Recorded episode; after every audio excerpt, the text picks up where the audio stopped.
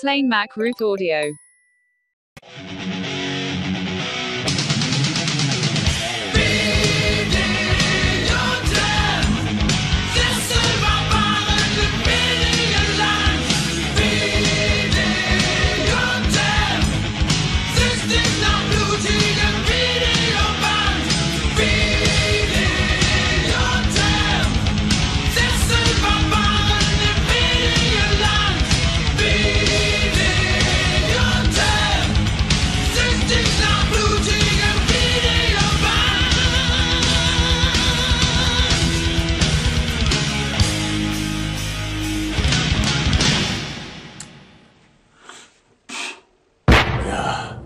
Geh mir nicht auf den Sack.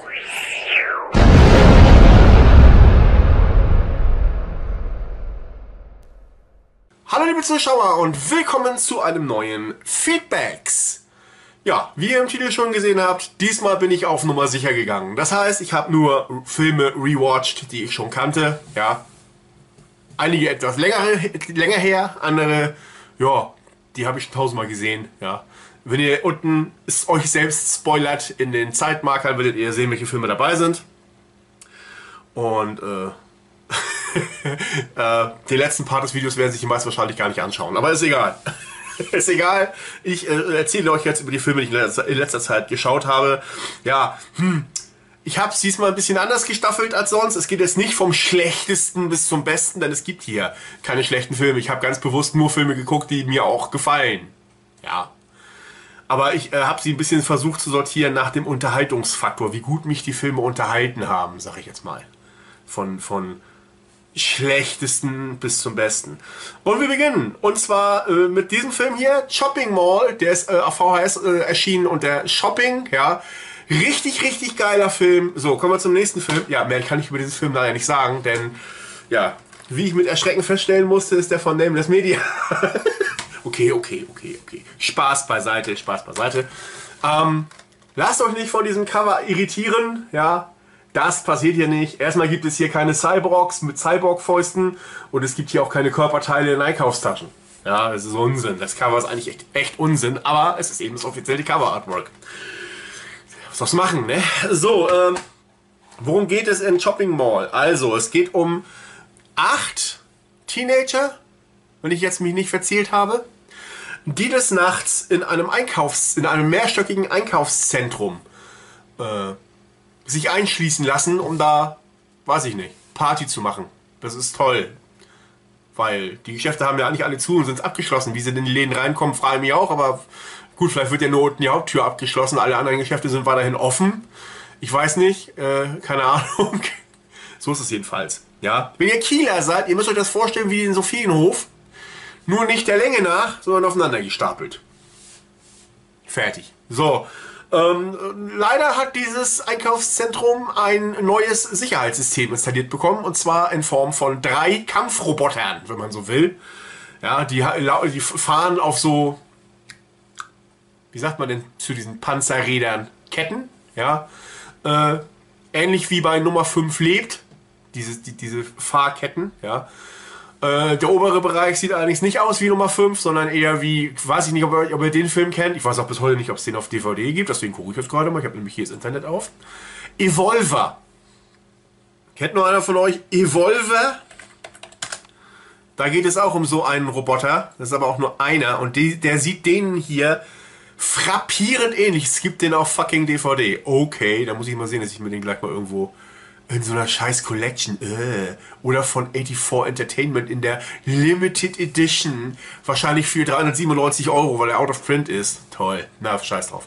Ähm, drei solche Roboter gibt es da auf jeden Fall. Die äh, sind ausgestattet mit Taser und ähm, was war es noch? Betäubungspfeilen. Ja, die sind also nicht zum Töten da, sondern falls jemand da eindringt, äh, stellen die den sicher betäuben den und oder halten den fest, so lange, bis äh, die Polizei da ist. Ich weiß nicht, ob die dann ein Signal senden oder was, ist auch egal. So, am Anfang haben wir eine kleine Präsentation und dann werden die Dinge halt vorgestellt und dann geht's los mit dem Film. Es ist halt ein typisches 80er Jahre Produkt und deswegen entsprechend auch die Charaktere gewählt, ja. Und du weißt halt von vornherein, ja, da ist ein nerdiges Loser-Pärchen dabei, er mit Hornbrille, ja, sie mit so ein bisschen Hasengesicht, ne, so eine kleine niedliche, ja, und das, du weißt halt die ganze Zeit schon, ja, das sind die Identifikationsfiguren, Hauptfiguren, ja, vermeintlichen Helden des Filmes. Er will ja eigentlich auch gar nicht mit. Er ist ja eher so ein ganz braver und bla bla bla. Ne? Naja, wir haben natürlich die typische Großschnauze dabei. Und äh, es gibt dann viel Titten und Sex natürlich auch. Richtig so 80er Jahre Slasher-Quatsch eigentlich. Im Grunde genommen, genau genommen, ist das eigentlich ein Slasher. Ja, mit Horror, Science-Fiction-Elementen, weil halt diese Roboter den, den maskentragenden Mörder ersetzen, wenn man so will. Ja. Und diese Roboter haben unheimlich viel mehr drauf, als in der Präsentation vorgestellt wird, aber da komme ich noch zu. Jedenfalls schlägt der Blitz in äh, das Gebäude ein und der Hauptcomputer, der diese drei Roboter steuert, ist dann Gaga und ja, aktiviert diese Roboter dann einfach und dann fangen die halt random an, irgendwelche Leute vom Personal, die immer noch da arbeiten in diesem Gebäude, zu ermorden, wo ich mich frage, es gibt einen Monitorraum, wo Leute sitzen, die Monitore beobachten und dann sehen, ob jemand in der Mall ist. Warum braucht man denn noch diese Roboter? Die sehen doch dann, wenn da jemand rumläuft und können doch dann selbst Alarm schlagen. Aber ja, gut, das passiert hier in diesem Film. Und die werden halt abgemetzelt von den Robotern. Und dann gibt es noch einen Hausmeister, gespielt von jemandem, den ich Namen mir vergesse, ich Arschloch. Wie heißt du nochmal? Neulich habe ich neulich äh, das erste, Dick Miller, genau. Der ist auch zu sehen in den beiden Gremlins-Filmen. Ja, groß, etwas größere Rolle in Gremlins 2. Und hier halt äh, als, als Hausmeister dabei. Ja, und diese, diese, diese drei Roboter können eben nicht nur Tasern und Betäubungspfeile einsetzen. Nein, die haben auch tödliche Stahlklauen. So, ne? Tick, tick, tick, ja. Und Laserstrahlen, die sie aus den Augen schießen können. What the fuck? Tödliche Laserstrahlen. Wie tödlich? Naja, ziemlich früh stirbt eines der Mädel von dieser Gruppe von, von Hauptfiguren. Ja, und das ist dann auch der einzige Effekt, der, der berechtigt, dass dieser Film ab 18 ist, meiner Ansicht nach. Weil der wird komplett der Kopf weggeballert, weggesprengt. Kaboom. Ja. Das ist die einzige etwas drastischere Szene in diesem Film. Gibt es mittlerweile aber auch in tausend anderen Filmen. Und vor allem auch krasser, drastischer dargestellt. Aber gut. Ich sag nur Scanners zum Beispiel oder so. Ja. Aber naja, okay, okay. So, es ist halt ein Produkt der 80er, das Ding. Gut, dann kommen wir dann noch äh, kurz zum Spoiler, wie das Ganze dann am Ende ausgeht und was dann so mit diesen drei Robotern so passiert. Ne? Also, es geht los. Falls ihr neu auf meinem Kanal seid und hier das erste Mal zuschaut, immer wenn ich über Filme spreche, kommt es irgendwann dazu, dass ich über diese Filme spoilere, denn ich möchte, wenn ich über einen Film spreche, auch über alles sprechen. Solange ich dann spoilere, habe ich diesen hässlichen Hut auf diesen hässlichen Kopf und dann wisst ihr Bescheid, solange ich das Ding trage, ist halt Spoiler-Time und ihr könnt dann halt weiter skippen bis da, wo es vorbei ist, wenn ihr möchtet. Oder ihr gebt einfach einen Fick drauf und guckt euch das trotzdem selbst an, denn ich finde, bin, bin ja mittlerweile auf dem Punkt angekommen, Spoiler sind egal. Du, wenn du es siehst, siehst du es nochmal anders. Da hat es nochmal eine andere Wirkung teilweise und so weiter. Ne? So, okay, also. Äh, einer der Roboter wird äh, erstmal mit einem mit einer Gasbuddel die sie auf ihn werfen und dann darauf schießen. Die, da ist auch ein Waffenladen und da haben sie ein paar Schusswaffen her. Ja. Umgehauen, sag ich mal, rappelt sich dann wieder aber auf.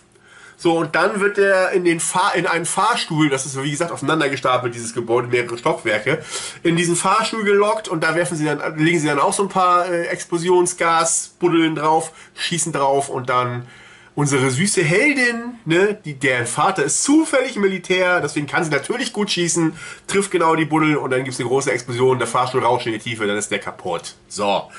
Der zweite Roboter den locken sie in eine Falle, indem sie ganz viele Schaufensterpuppen aufstellen und dann schießt er auf diese mit seinem Laserstrahl. Hinter den Schaufensterpuppen haben sie Spiegel drapiert, weil man weiß natürlich, dass diese Laserstrahlen, speziell die, die diese Roboter verschießen, von Spiegeln genau abprallen und genau ihre Linie zurückfliegen und dann das Ziel wiederum treffen, das eigentlich Herkunft des Strahls, also ja, sie reflektieren den Strahl zurück zur Quelle. Boom, ne? So. Auf diese Weise erledigen sie den zweiten gemeinsam, den Roboter. So, und dann kommt es zu einem Finale, nachdem wirklich nur, nur noch unser Final Girl übrig ist. Und auch der letzte Held, der mit der Hornbrille scheinbar tot ist, ein Roboter, äh, der, der letzte Roboter wirft halt eine Gasbuddel auf ihn und trifft ihn dann mit einer Brust, der fällt da um, dann siehst du halt eben unter seinem Kopf so ein Blutlache hervorkommen und denkst, okay, das, der hat einen Schädelbasisbruch, der ist dann jetzt tot, ja. So, und dann muss unsere Heldin äh, vor dem letzten Roboter fliehen und flieht in einen Malerbedarfladen und kippt da ganz viele Lacke und dann eben auch einige Lösungsmittelkanister aus. Ja, Bei den Lacken, die sind nicht alle brennbar, Leute. Ja, da hättet ihr schon ein paar Mal zeigen müssen, dass auch das Flammable-Symbol auf den, auf den Behältern ist. Aber naja, sie kippt ja eben auch einige ähm, Lösungsmitteldinger aus. Ja, und dann lockt sie den, den Roboter da rein und wirft dann so eine, so eine, hier, so eine, so eine Fackel, die du so in der Hand anreißen kannst. Die wirft sie halt eben dann da rein. Bumm! Und dann ist der, auch der letzte Roboter auch kaputt. Und dann, oh siehe da, Überraschung, der männliche Hauptpart mit der Hornbrille hat sich wieder erholt und kommt dann mit so einem Tuch, tupf, sich das Blut hinten ab, kommt dann dazu und dann haben also doch zwei überlebt. Film, Ende. Ja.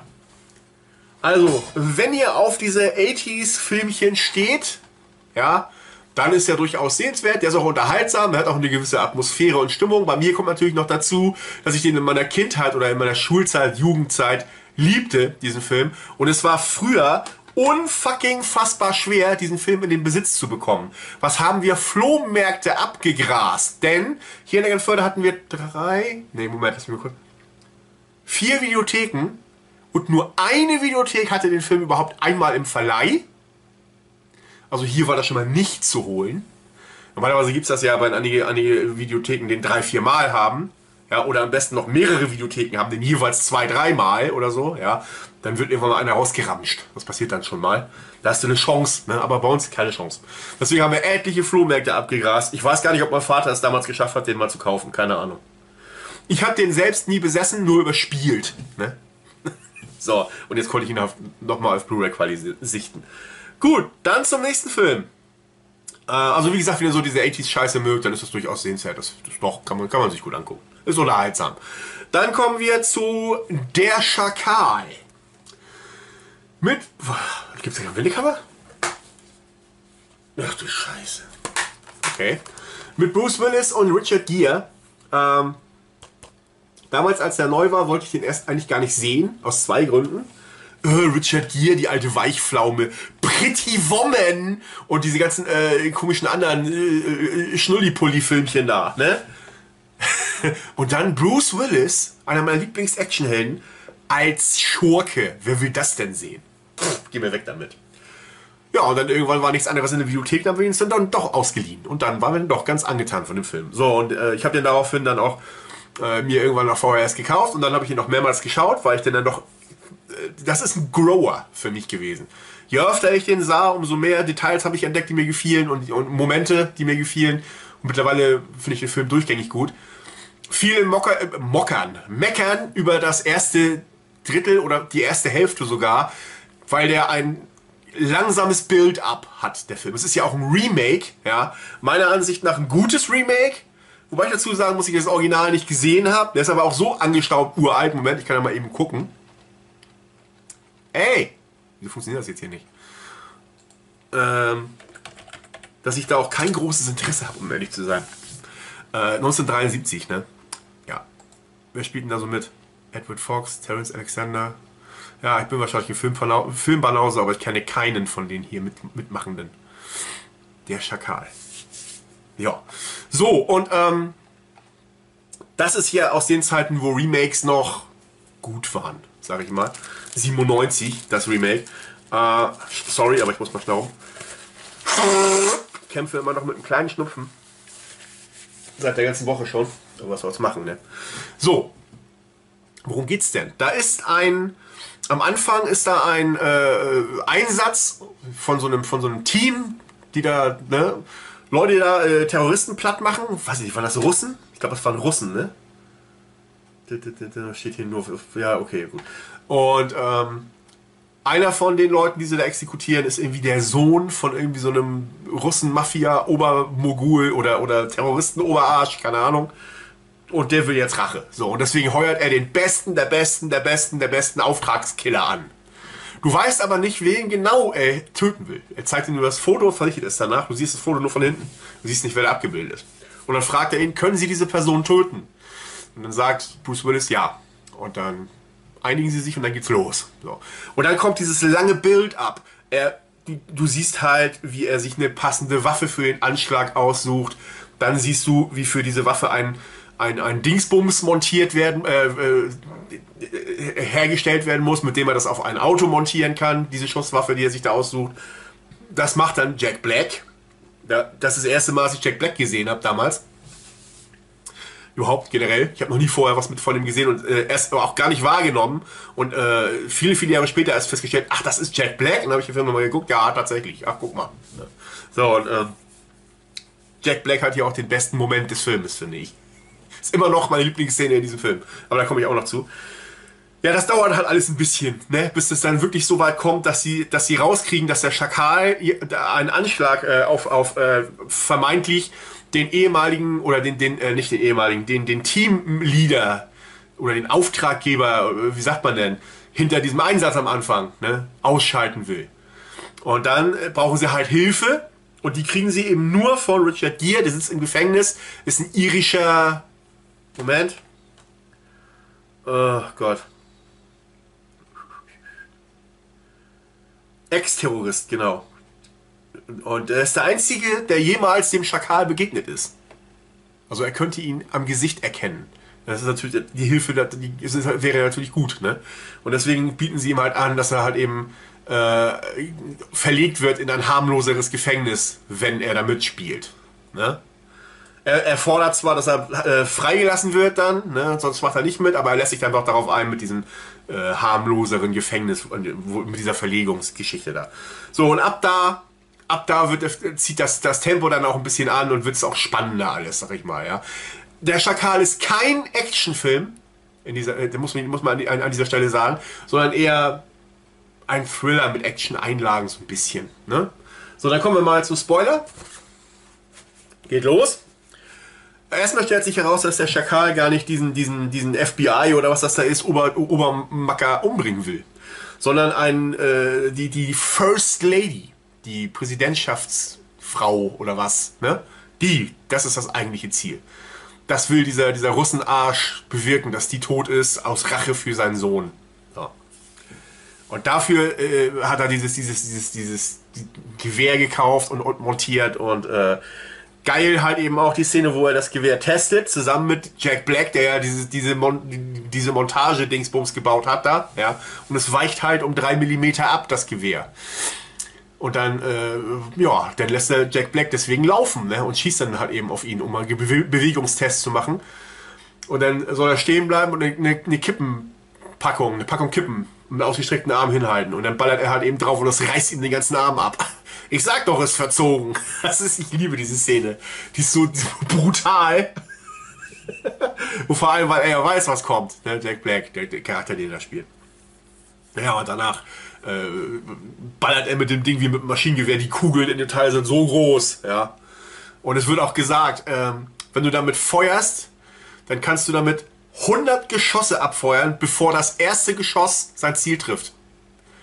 Ja, und damit mäht er Jack Black dann nieder. Du siehst richtig, wie er in zwei Hälften zerfällt. Das ist einfach, einfach nur, ja. Und Shopping Mall ist ab 18, ja. Der Schakal ist ab 16. Ja, alles klar. Ja, da wissen wir, mit welcherlei Maß bei der FSK gemessen wird. Ne? So. Auf jeden Fall ähm, montiert er dieses, dieses Ding dann halt eben in so ein Auto rein und äh, dann es halt eben, da ist so eine Rede im Finale nachher. Ach so, es gibt ja auch noch so eine, so eine Beamtin, die hat so eine Brandwunde im Gesicht, die ist so der weibliche Hauptcharakter, die stirbt auch noch, da, nachdem sich so ein, so ein Band entwickelt hat zwischen Richard Gere und der Alten.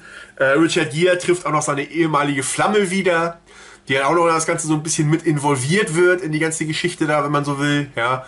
So, und ähm, dann kommt es nachher zu einem Showdown nach einer längeren Verfolgungsjagd. Also erstmal will er ja diesen Anschlag durchziehen und Richard Gere und das Team da, die können das verhindern. Die schaffen das tatsächlich, das zu verhindern und die Waffe, der wird auch zerstört und alles, ne?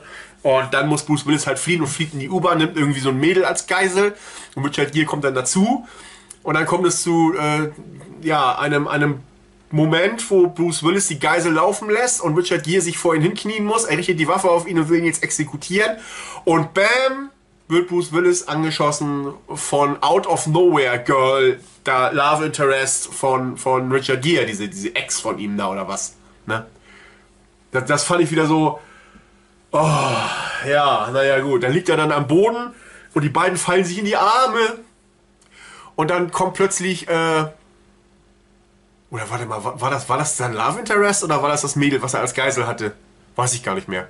Auf jeden Fall nimmt er dieses Mädel oder sein Love Interest in die Arme und dann kommt Bruce Willis aber nochmal hoch und, und, und zieht noch eine weitere Knarre oder was und dann schießt Richard Gere ein paar Mal auf ihn, und ballert ihn endgültig ab. Etwas unbefriedigendes und viel zu kurzes Finale für meinen, für meinen Geschmack, ja, aber es ist halt ein realistischer Auftragskiller-Thriller. Naja, was sollst du machen, ne? Und meine Nase läuft schon wieder. Ist das nicht wunderschön? Ich habe den Spoiler jetzt extra abgesetzt, damit alle mitbekommen, wie ich schnaube. Also, der Schakal, ich finde, dass es ein gutes Remake ist. Ja, ich finde ihn nicht zu lange. Ich mag Bruce Willis in dieser Rolle total. Weil äh, er ist ja wie ein Chamäleon. Er hat ja tausend Rollen, die er hier einnimmt. Ne? Vom prolligen Typen, der sich ein Auto kauft, ja, über den Schwulen. Äh, da kann ich nur sagen, Method Acting, ja.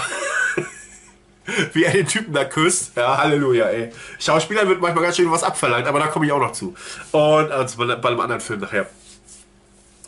Und irgendwie ist das so, dass äh, die, diese erste Hälfte es schafft, den eigentlich ja bösartigen Auftragskiller, der eiskalt ist und ohne Emotionen agiert, zur Sympathiefigur zu machen. Irgendwie. Ja. Erst ab der zweiten Hälfte zeigt sich, was das eigentlich für ein eiskalter Bastard ist, den Bruce Willis da spielt. Und dann wendet sich der Charakter wirklich zum Bösen. Ja, weil er Dinge tut, wo du sagst, okay, Alter, was für ein Arsch. Ne? Und dann ist es dann auch ziemlich klar, die Rollenverteilung. Aber das finde ich geil. Ich finde ihn super, den Film. Ich kann es nicht anders sagen. War schön, immer wieder zu gucken nach vielen Jahren. Genau wie den nächsten Film, da kommen wir jetzt zu. Und jetzt kommen wir zu einem absoluten Klassiker, nämlich Die Klapperschlange. AKA Escape from New York. Äh, jetzt auf Blu-ray habe ich den. Ja, in Blu-ray-Qualität kommt er tatsächlich, finde ich, ein bisschen besser als auf DVD. Kann natürlich auch sein, dass ich mir das nur einbilde. Ich weiß es nicht mehr. Aber irgendwie, äh, ja, weiß ich nicht. Wirkte das Bild hier dann doch ein bisschen klarer. Und das ist gut. Äh, ich weiß nicht, wie es mit dem zweiten Teil ist. Den habe ich nämlich nur auf DVD. Keine Ahnung. Äh, Flucht aus L.A. Warum, warum wollte ich jetzt New Jersey sagen? Das ist der dritte Teil. Flucht aus New Jersey. So.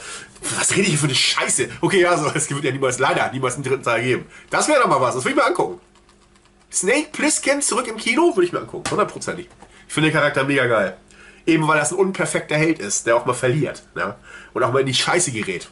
Nicht der Überterminator, sondern einfach ein abgefuckter Bastard, der ja halt eine, eine harte Sau ist und dann doch irgendwie wieder aus der Scheiße rauskommt, ne? Und äh, naja, gut. Das Einzige, was mir hier, aber ich komme da rein, Alter, rein. Also worum geht es in die Klapperschlange?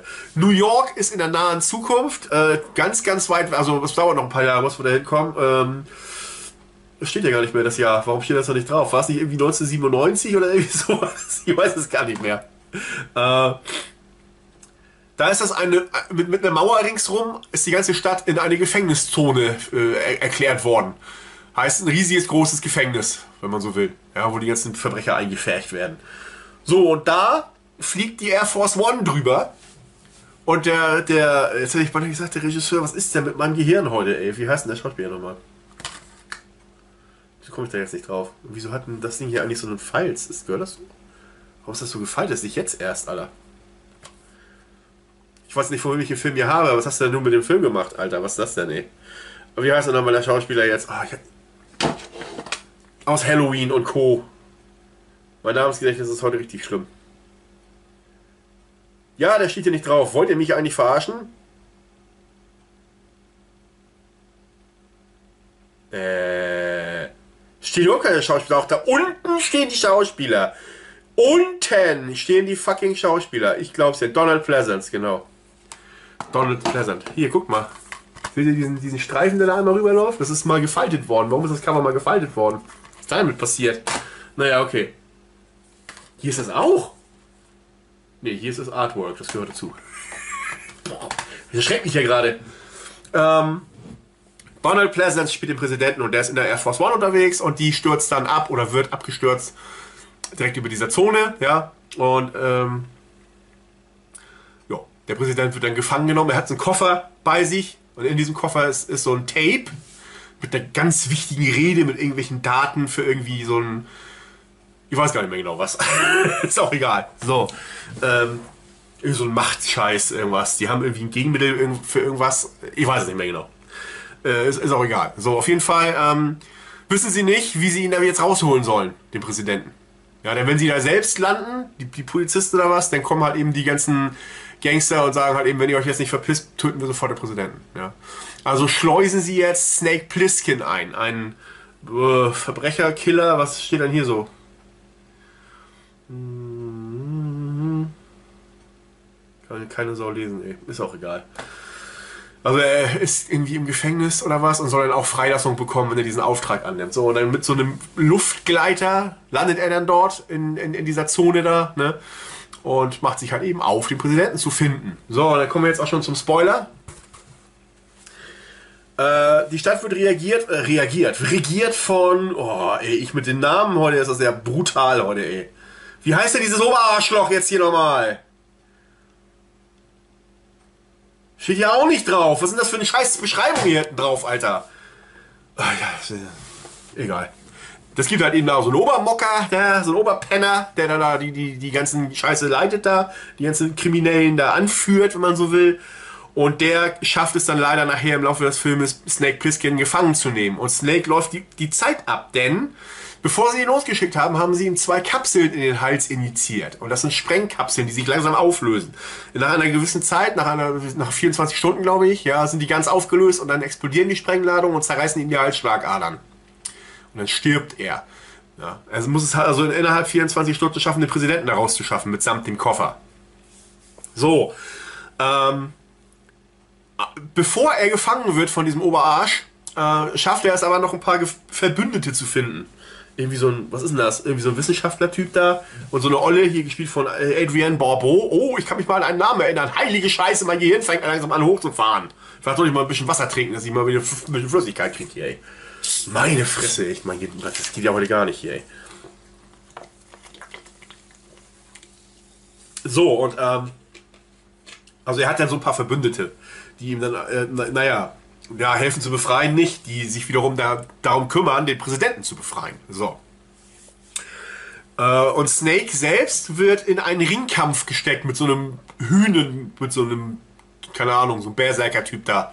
Und mit dem muss er halt kämpfen, ja. Und das ist auch ein ziemlich geiler Kampf. Und wenn man denn so will, sollte man das als Showdown werten. Denn mehr Showdown gibt es hier leider nicht. Und das ist das größte für mich, größte Defizit an beiden Filmen, auch im zweiten Teil.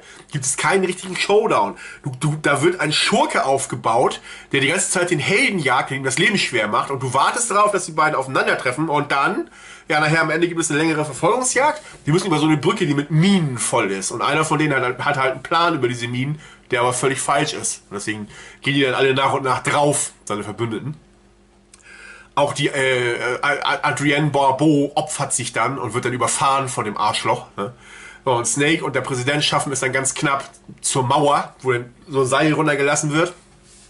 Erstmal wird der Präsident gerettet und dann währenddessen kämpft Snake kurz mit diesem Oberarsch und haut ihn da so ein bisschen aufs Maul und flieht dann aber auch nur das Seil äh, empor.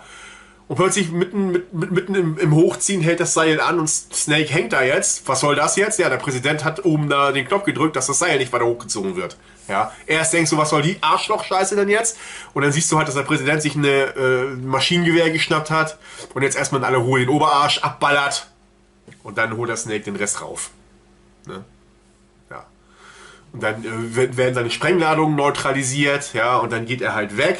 Und der Präsident macht dann halt die Kassette an, um dann da schnell noch eine Rede zu halten da. Die dann wird dann übertragen. Er soll ja eigentlich zu so einem Kongress oder was.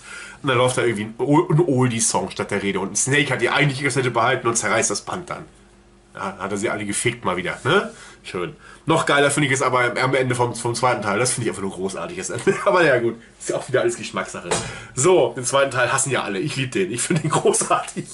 Ja, gerade wegen diesen übertriebenen Scheiß-Szenen, die da drin sind. Aber da sind halt eben auch Momente und One-Liner im zweiten Teil, die ich einfach liebe. Kann ich nicht anders sagen. So, und äh, aber auch der, der erste, nicht aber, vor allem der erste ist natürlich ein absoluter Kultklassiker. Alleine der, der Soundtrack äh, von dem Film, als der anfing, ja, ich habe den ja wirklich viele, viele Jahre nicht gesehen, den Film. Gleich Gänsehaut, obwohl es ja rein stilistisch nicht meine Mucke, ja, diese Synthesizer-Musik. Aber die, die Melodie und, und die Stimmung, die dadurch erzeugt wird, das ist einfach einfach geil. Ne? Ja, die Klapperschlange. Schön für einen Rewatch. Kleine Empfehlung. Guckt euch mal wieder, wenn ihr was Altes gucken wollt, was kultig ist. Guckt euch den mal wieder an. Oder den nächsten hier. Auch wieder so ein Film. der eigentlich Guilty Pleasure Material ist, weil er auch von vielen Fans des Hauptdarstellers nicht gemocht wird irgendwie. Ich habe da jedenfalls einige schlechte Sachen gehört und gelesen von sogenannten Fans. Ja, es geht um Stallone in Over the Top. Noch nie auf Blu-ray gesehen. Jetzt hatte ich mal die Gelegenheit. Und dieser Film bedeutet mir sogar was. Ja, denn der Film ist ein Stück weit meine Kindheit. Wegen diesem Film habe ich damals angefangen zu trainieren und dann Armdrücken zu machen. Und dann äh, war ich auch in der Hauptschule ungeschlagen. In der Grundschule nicht. Da gab es einen, den Thorsten hieß der, der war besser als ich. Ja. Und äh, dann kam ich halt äh, in, die, in die Hauptschule. Und da war ich, ich habe ja dann sogar auf diesem Stein, den ich auch mal in einem Video gezeigt habe, ja, als ich mal auf diesem Schulgelände rumgelaufen bin, ein bisschen gefilmt habe, dieses eine Outdoor-Video, was ich da mal gemacht habe, äh, auf diesem Stein, den ich da zeige, wo ich auch noch sage, das ist der berühmte Stein, da habe ich äh, 20, 25 Minuten lang am Stück gegen, gegen den, den größten Schüler unserer Schule und stärksten Schüler unserer Schule äh, Armwrestling gemacht. Und ich habe durch Ausdauer gewonnen, tatsächlich am Ende. Das war wirklich fast ein bisschen wie dieser Schlusskampf hier Ja, ähm, worum geht es? Äh, Sylvester Stallone spielt Lincoln Hawk, ein Truckfahrer. Und ähm, er holt von einer, was ist denn das, eine Militärakademie eigentlich? Ja, ja, Militärakademie. Da holt er seinen Sohn ab. Und er hat seinen Sohn halt sein Leben lang nicht gesehen. Der, der war halt da sein Leben lang in dieser Militärakademie. Und sein Großvater hat ihn da reingesteckt, wenn man so will. Ja. Und naja, die Mutter von dem Jungen ist schwer krank, die hat ein Herzleiden. Und die beiden sind auch getrennt aus Gründen, die nie genau erläutert werden in diesem Film, leider. Da hätte ich, hätte ich mir noch ein bisschen mehr gewünscht, vor allem jetzt beim nochmaligen. Es hat mich nie interessiert damals, aber jetzt, wenn du jetzt erwachsen bist und dann sowas guckst, achtest du ja auch auf so Details. Und es wird immer nur erwähnt, dass Stallone irgendwelche Fehler gemacht hat. Wir alle machen ja immer irgendwelche Fehler und so, sagt er ein paar Mal. Was genau diese Fehler jetzt aber sind, wird nicht erläutert in dem Film. Auf jeden Fall ähm, soll eigentlich der Junge abgeholt werden von dem Großvater, in dessen Limousine und dann zur Villa gebracht werden. Ja. Stattdessen hat aber die Mutter dafür gesorgt, dass äh, ihr Ex-Mann, äh, Hawk halt, ja, mit seinem Truck ankommt und äh, den Jungen abholt, weil dann haben sie so eine Zweitagesfahrt vor sich. Und er fährt halt direkt mit dem Jungen zum Krankenhaus, wo er dann seine kranke Mutter besuchen kann. Das ist das Ziel dieser Fahrt. Ja, und äh, die Mutter hat sich halt gedacht, wenn die beiden jetzt im Truck ein bisschen Zeit verbringen miteinander und dann haben die ja lange Zeit zu reden und sich besser kennenzulernen und so, das schweißt sie vielleicht ein bisschen aneinander. Ja, und der Bengel ist erstmal ein Riesenbastard, ein richtiges Arschlochkind, arrogant und ekelhaft und nervig und alter, aber er entwickelt sich dann richtig gut in dem Film. Ja, dieses Band zwischen den beiden wächst sehr gut in diesem Film. Ihr merkt schon, es ist kein Actionklopper, ne? Nein, ist es wirklich nicht. Ja. So, und Stallone macht eben Armdrücken. Das ist halt so sein Sport ne? so, so ein Ding da. Und es gibt da irgendwie ein Turnier, ein Weltmeisterschaftsturnier. Und wenn du das gewinnst, dieses Turnier, ist der Preis eine Geldsumme und ein riesengroßer, niegelnagelneuer Truck. Und mit diesem Truck und dieser Geldsumme zusammen könnte er sich dann selbstständig machen und dann selbst einen Fernfahrer, na, so einen Laden halt aufmachen da, ne? Wie sagt man da dazu? Ist ja auch egal. Das ist so sein Traum, das möchte er gerne schaffen. So. Und äh, das bekommt der Junge dann auch so ein bisschen mit und dann macht er auch selbst mal kurz Armdrücken. Und es passieren ganz viele kleine Stationen in diesem Film, die ganz schön sind. Irgendwie, ich weiß nicht, irgendwie ist das ein Feel-Good-Movie, ja, bei dem, was da so alles so passiert. Und immer wieder tauchen aber von dem, von dem Großvater, der übrigens gespielt wird von Robert Loggia, mein Gehirn ist mittlerweile da, äh, der spielt ja sonst immer irgendwelche Mafiosos zum Beispiel, ja, ähm, der spielt hier diesen ekelhaften Großvater. Und der schickt immer wieder so eine Leute und die versuchen regelrecht den Jungen teilweise zu kidnappen. Ja. Naja, so und dann komme ich jetzt, alles weitere, was ich jetzt erzähle, ist noch nicht erst das Ende des Filmes, aber ich komme jetzt schon zum Spoiler. Falls ihr den Film nicht kennt, Anseh-Empfehlung, ja, wenn ihr Stallone-Fans seid und so. Und 80er-Jahre-Filmfans.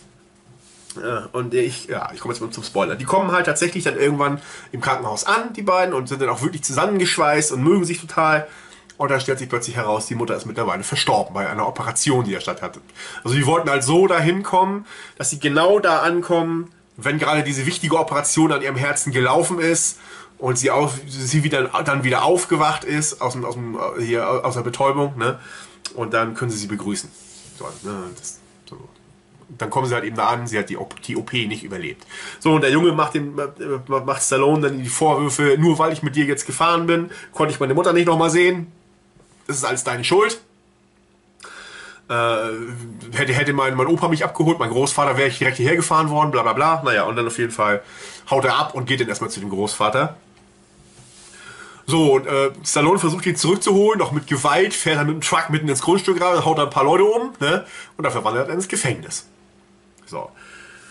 Und da kommt dann irgendwie so ein Anwaltsfuzzi von diesem Großvater an und sagt dann zu ihm, ne, wenn sie jetzt äh, sich, sie sich verpissen, also den, den, den, äh, über die Staatsgrenze fahren, über die Landesgrenze fahren oder was auch immer, ja, und hier nicht, weiter, nicht wieder auftauchen, dann sehen wir von jeder weiteren Strafe ab und dann sind sie freier Mann und dann, äh, aber lassen sie den Jungen bei dem Großvater und vergessen sie ihn am besten fahren. Ne? Ja, notgedrungen lässt er sich ja darauf ein, weil er ja auch an diesem Turnier teilnehmen will und fährt dann halt. So, währenddessen entdeckt der Junge in dem Haus des Großvaters in einem Versteck ganz viele Briefe, die Lincoln Hawk seinem Jungen geschrieben hat in all der Zeit, in der er in dieser Militärakademie war, die der Großvater abgefangen und erschlagen hat. Also weiß der Junge jetzt Bescheid, wie der Hase da läuft und haut dann ab und reist dem, äh, seinem Vater hinterher zu diesem Turnier. Und dann kommt das große Finale. Also erstmal sind natürlich auch wieder Leute hinter dem Jungen näher, die zu dem Großvater gehören, weil die bemerken natürlich, dass er abgehauen ist. Ne? So, und dann kommt es zu diesem großen Finale, zu diesem, zu diesem Turnier am Ende. Und das ist das Herzstück des Filmes, finde ich, dieses Finale, das letzte Drittel. Das ist einfach großartig. Es ist wirklich komplett überzogen, wie sich diese, diese Armwrestler da verhalten. Ja, die verhalten sich halt wie Wrestler, wie 80er Jahre Wrestler, ja, mit diesem Overacting und diesen ich bin jetzt hier das wilde Tier und dieses Gehabe und das ist einfach komplett übertrieben, ja. Inklusive gebrochenem Arm bei einem der, der, der, der Armdrückkämpfe und ach, es gibt natürlich auch einen Schurken, ja. Das ist auch so ein Punkt, der Schauspieler, der diesen großen äh, Bull Hurley heißt der, ja, den Champion spielt. Das ist ein riesen Arschloch, der sich auch immer wieder mit Stallone anlegt während des Filmes schon, ja. Und auf den trifft, trifft er ja nachher dann im Finalkampf. Das ist ja die Weltmeisterschaftskampf ganz am Schluss. Und äh, den Schauspieler, den hätte ich viel, viel, den hätte ich total gerne in viel mehr solche Rollen gesehen. Weil was, was für ein Brecher, der Typ, Alter. Ja, das ist, so ein Typ ist doch prädestiniert für, für mehrere solche Rollen. Der ist mir nie wieder aufgefallen in irgendwelchen Filmen.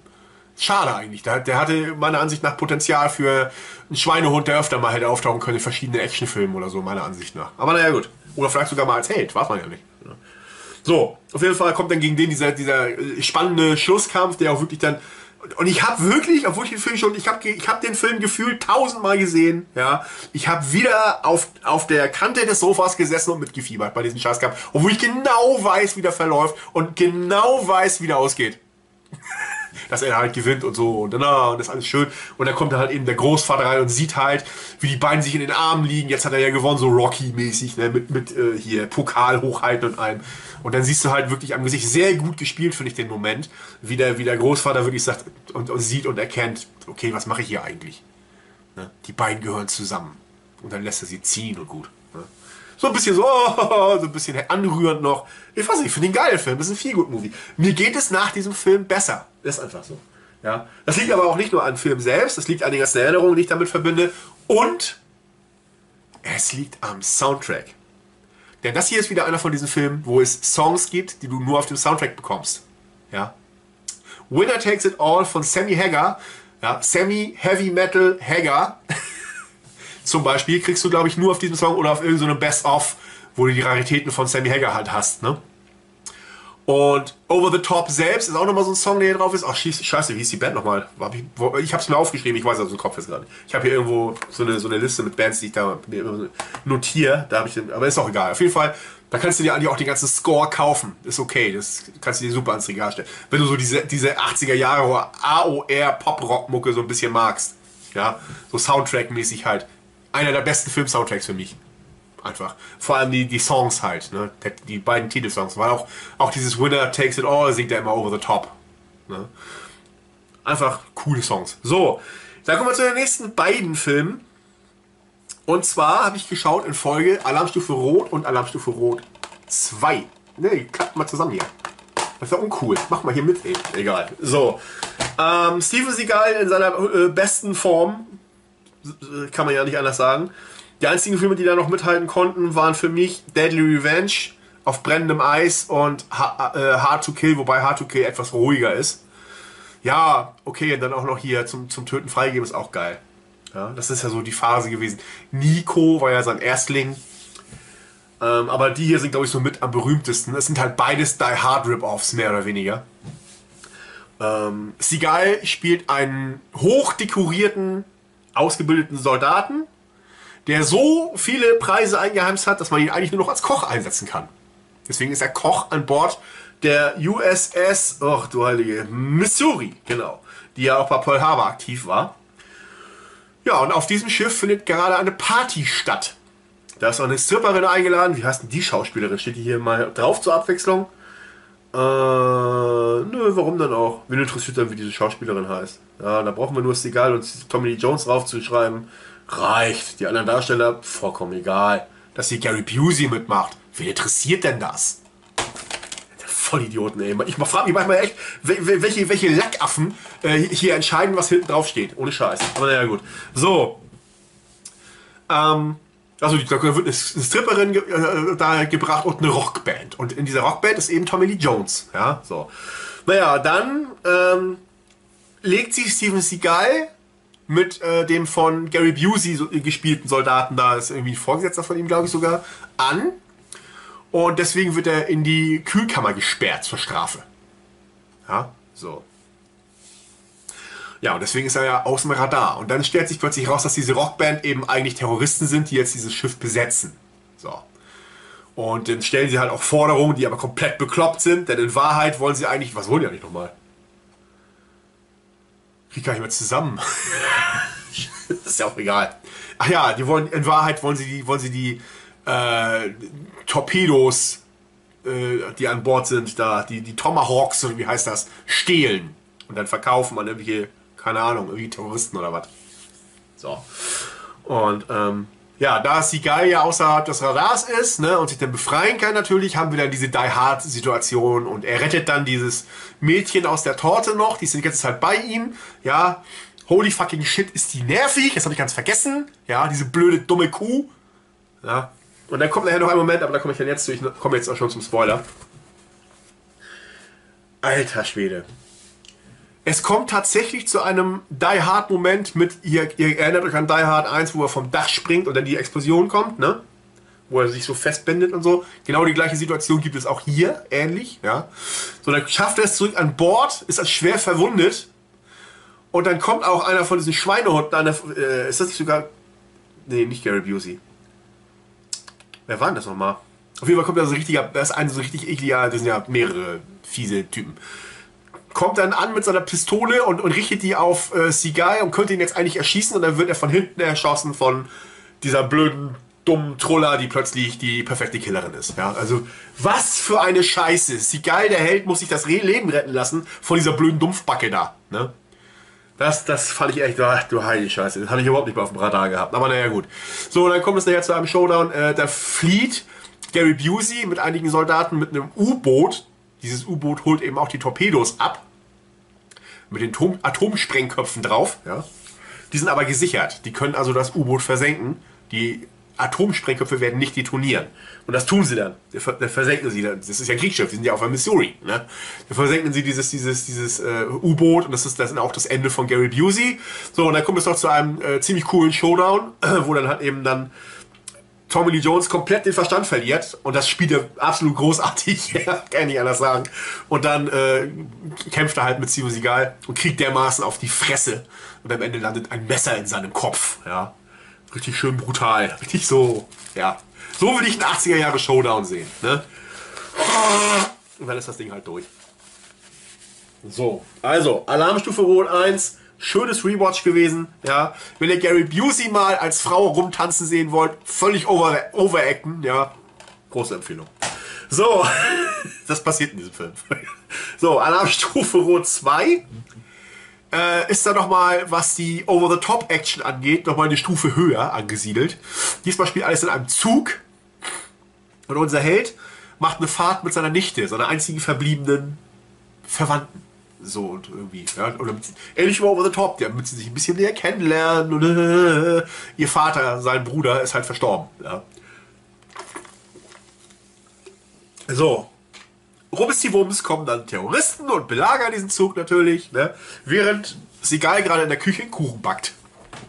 Und deswegen auch unter dem Radar ist. Denn es gibt vier Köche und deswegen, die ballern die Köche ab, aber Seagal überlebt und dann denken sie halt, ja okay, hier sind vier Leichen, hier gibt es also in diesem Abteil niemand Überlebenden mehr. Ja, weil er sich halt verstecken kann. So, und dann ist er halt eben auch wieder diese Die Hard-Situation, wie er halt eben dann auf eigene Faust einen nach dem anderen ausscheidet von den ganzen Typen da. Ähm, wie heißt der Schauspieler? Das wird wahrscheinlich auch. Ich stehe überhaupt nichts drauf, doch, ganz klein. Ähm, den harten Brocken. Oh, wie heißt denn der Schauspieler? Muss ich erraten hier. Ich glaube, es ist Everett McGill, kann das sein? Ich weiß es nicht. Den spielt der Typ aus, falls jemand das kennt. Haus der Vergessenen. Da ist ja dieses Ehepaar, das Kinder in den Wänden hält ne, und im Keller. Und foltert und so. Ne? Die, die, die, dieser, dieser Horrorthriller da. Und der, der Typ von den beiden, das ist, glaube ich, der gleiche Schauspieler. Ich meine ja, ich meine, es ist der gleiche gewesen. Und der spielt hier halt so den harten Brocken. Und dann ist er, der, der Oberschurke ist halt so ein Mastermind, Technik, Genie. Ja. Und der wurde halt von so einem Konzern gefeuert. Die haben halt einen, einen Satelliten gebaut, der Erdbeben verursachen kann. Und in den hackt er sich jetzt rein. Und damit er nicht gefunden wird, damit sie ihn nicht äh, aufspüren können, wo er sich mit seinem Hacking-Tool befindet und ausschalten können, ja, ist er halt in einem Zug unterwegs. Das ist er ständig in Bewegung. Den können sie ihn nicht tracken. Das ist so der Grund, warum sie dann von dem Zug aus das Ganze jetzt machen. So, und dann ja, spielt er halt äh, Terrorist mit diesem Satelliten, den er dann steuern kann. Ja. So, die, die äh, Leute von der ja, Regierung oder, oder die, die halt für diesen Satelliten verantwortlich sind, versuchen natürlich jetzt alles, das äh, wieder irgendwie auszuschalten. Er hat aber ganz viele Phantom-Satelliten, wenn man so will, gesetzt irgendwie. Und die müssen erstmal alle rausgefunden werden, wer, jetzt, wer denn jetzt der echte Satellit ist und welcher nicht. Müssen sie erstmal nach und nach die ganzen Phantom-Satelliten abschalten und hoffen, dass sie den richtigen treffen. Ja? So, und deswegen sind sie erstmal beschäftigt. So, und dann geht es halt eben so ab, dass Steven Seagal nach und nach die Typen bekämpft und dann passieren wirklich Action-Sequenzen. Ich, ich mach mal Spoiler. Es kommt zu einem Kampf, ja, bei dem Steven Seagal aus dem Zug fällt. Und außerhalb des Zugs kämpft er noch weiter, hängt er an der Klippe, muss sich dann wieder hochkämpfen, ja und bla bla bla. Und dann ist es nachher so, dass er dann wirklich ein Auto nimmt, mit dem Auto den Zug einholt, äh, an der richtigen Stelle aus dem Auto aussteigt, das Auto fährt weiter und fährt, fällt die Klippe runter, ja, über den Zug hinweg noch. So, und dann klettert er die Klippe so ein bisschen runter und schafft es dann auf den Zug aufs Dach wieder raufzuspringen. Ja, total realistisch halt. So, und äh, dann äh, ist er wieder, wieder an Bord und dann er hat auch noch so einen Sidekick, das ist so ein, so ein ja, so ein Paket, äh, Paket nicht, ne, hier, oh, Reisegepäckträger, ja, der das Gepäck da so ein bisschen sortiert und so. Der hilft ihm so ein bisschen dann auch. Und am Ende ist es dann auf jeden Fall so, dass es, äh, erstmal gibt es einen ziemlich coolen Kampf zwischen Seagal und diesem Oberarsch da, diesem, diesem, äh, aus diesem Haus der Vergessenen. An dessen Ende ist Seagal ihm allerdings das Genick dann bricht. Das ist jetzt nicht so spektakulär wie im ersten Teil gewesen, der Kampf, aber naja. Und dann äh, ist das so, dass die, die Terroristen den Zug auf Kollisionskurs mit einem anderen Zug lenken, um auf diese Weise, ja, das so aussehen zu lassen, als wären sie alle gestorben oder was. Keine Ahnung. Und ähm, auf diese Weise wollen sie halt eben dann äh, auch die Geiseln loswerden. Seagal kann aber den letzten Waggon, wo die Geiseln drin sind, abkoppeln. Die sind also safe. Der Satellit wird dann tatsächlich zerstört. Die schaffen es tatsächlich, den raus, die richtigen zu finden und dann boom, ja. Gerade bevor das Arschloch damit eine Riesenkatastrophe auslöschen will. Und natürlich genau kurz davor. Man kennt das mit dem Timing in solchen Filmen dann ja. Ne? Ich sehe schon, das Akku ist gleich leer. Ich muss gleich auf eine andere Scheißkamera umsteigen. Halleluja, na toll. Die Qualität wird gleich drastisch sinken. Stellt euch doch mal darauf ein. Am besten sage ich jetzt leider mal jenseits des Spoilerhuts. So, äh, auf jeden Fall kollidieren dann diese beiden Züge und während der Kollision läuft sie geil. Achso, nee, ich bin jetzt ein bisschen, ich habe jetzt was übersprungen. Ich habe den, den Schluss eigentlich ja übersprungen. Also, ähm, bevor dieser Satellit gesprengt werden kann, hat der Oberarsch so einen Laptop dabei, der diese ganzen Phantomsatelliten steuert. Ne? Und Sigal schießt einfach auf den Laptop und dadurch ist das Ding ja kaputt. Und dann gehen die, plötzlich die ganzen Phantom-Satelliten aus. Dann wissen sie, welcher der richtige ist und können ihn zerstören, bevor diese Katastrophe passiert. Sigal kickt dann noch den, äh, nee, ich, ich, ich glaube, er stolpert durch den, durch den Schuss nur zurück, der Schweinehund, und stürzt dann aus dem Fenster und hängt dann, der Zug fährt gerade über eine Brücke, dann hängt er an dieser Brücke. Merkt euch das mal. Währenddessen ist übrigens gerade ein Helikopter da, der unseren Oberarsch eigentlich abholen soll und eine lange Treppe runtergelassen hat da, so eine Seiltreppe. Ne? An dieser Treppe ist unser Sidekick, der Paket, äh, der, der äh, äh, Gepäckboy, hochgeklettert und hat den Helikopter übernommen. Er kann ihn jetzt nicht fliegen, aber er richtet eine Knarre auf den Piloten, ja. Dass er hinten am Zug bleiben soll. So, jetzt kollidieren die beiden Züge und während der Kollision rennt Seagal nach hinten zum hinteren Teil des Zuges. Und du siehst dahinter hinter ihm die ersten Feuerbälle und die Waggons wegfliegen, ja. Und dann schafft er es gerade so, aus dem hintersten Waggon rauszuspringen, an diese runterhängende Seilleiter und hochzuklettern. Und plötzlich unter ihm explodiert gerade diese riesen Feuerball, ja, weil dieser andere Zug, mit dem die kollidieren, der hat nur Treibstoff geladen. Äh, da ist nur, ja, da ist kein Mensch drin. Oder, oder ja, der Zugführer wahrscheinlich, der ist halt tot. Offenbar. Keine Ahnung. Auf jeden Fall, äh, diese riesen Feuerball ist unter hin und dann guckt sie gerade runter und plötzlich hängt unten an der Leiter der Oberarsch, der eben gerade noch an der, an der Brücke hang. Wie ist der ja, wir haben ja gesehen, wie schnell Sigal rennen musste, wie weit er noch rennen musste, um diese Treppe da jetzt zu erreichen, diese Leiter da jetzt zu erreichen. Ne? Wie ist der jetzt da hingekommen? Naja, auf jeden Fall siehst du schon, wie er in Flammen steht, weil diese, die Hitze des Feuerballs ihn erwischt. Naja, und dann stürzt er halt dann runter und ist er tot. Ja, spektakuläres Ende für dieses Arschloch, natürlich, ne? Keine Frage, aber. Äh? Wie? Das ist, ist mir damals nie aufgefallen. Man hat das damals einfach, sowas hat man einfach damals hingenommen. Ja, man hat da gar nicht drüber nachgedacht. Das war einfach unterhaltsame Popcorn-Action, scheiß drauf und gut. Und jetzt, wenn man das sieht, da, da fängt man erstmal an, sich sowas zu fragen, ey. Aber naja, gut. So. gut. Also ich mag die beiden Filme, beide, ja. Äh, ich mag auch die übertriebene Action da drin. Seagal ist hier noch in richtig guter Form. Kommt auch gut rüber. Schade, dass es so nicht geblieben ist. So, dann kommen wir zum nächsten Film. Ich versuche es einfach mal. Also wie gesagt, wenn jetzt plötzlich gleich die Soundqualität anders ist und die Bildqualität schlechter, dann bin ich auf OBS umgestiegen, weil das Akku leer war. Ich habe hier nämlich noch 1, 2, 3, 4, 5, 6 Filme vor mir, alter Falter. Spawn. Ja, äh, den Film habe ich schon tausend Millionen Mal gesehen. Ich war halt damals, äh, äh, habe halt damals angefangen, Comics zu sammeln durch Spawn. Äh, ich kannte natürlich schon Spider-Man, Superman und so weiter, ja. Das war mir immer, irgendwie immer alles zu luschi-puschi, Pille-Palle, ja. Und dann hieß es plötzlich so, jetzt gibt es die dunklen Helden, die harten Helden, die auch töten und wo es mit Horrorelementen und bla, ich dachte, was? Und dann äh, habe ich halt Spawn gelesen. Ähm, wobei, drauf gekommen bin ich eigentlich ähm, durch Figuren, die ich, die ich äh, im, im, im Fantasy Store gesehen habe. Von Violator. Wie hieß der andere? Moment mal. Habe ich das noch richtig im Kopf, wie der heißt? Hey. Ich habe ja auch jede Menge Zeit. Das Akku ist ja. Nee, das ist ein anderer. Wie hieß denn der?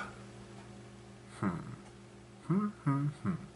Ist ja auch egal. Auf jeden Fall äh, gab es da diese Figur, die so ein bisschen aussieht wie der Violator, aber so verfingenartig noch so einen Arm auf dem Rücken hat und komische Krebsscheren an den Seiten.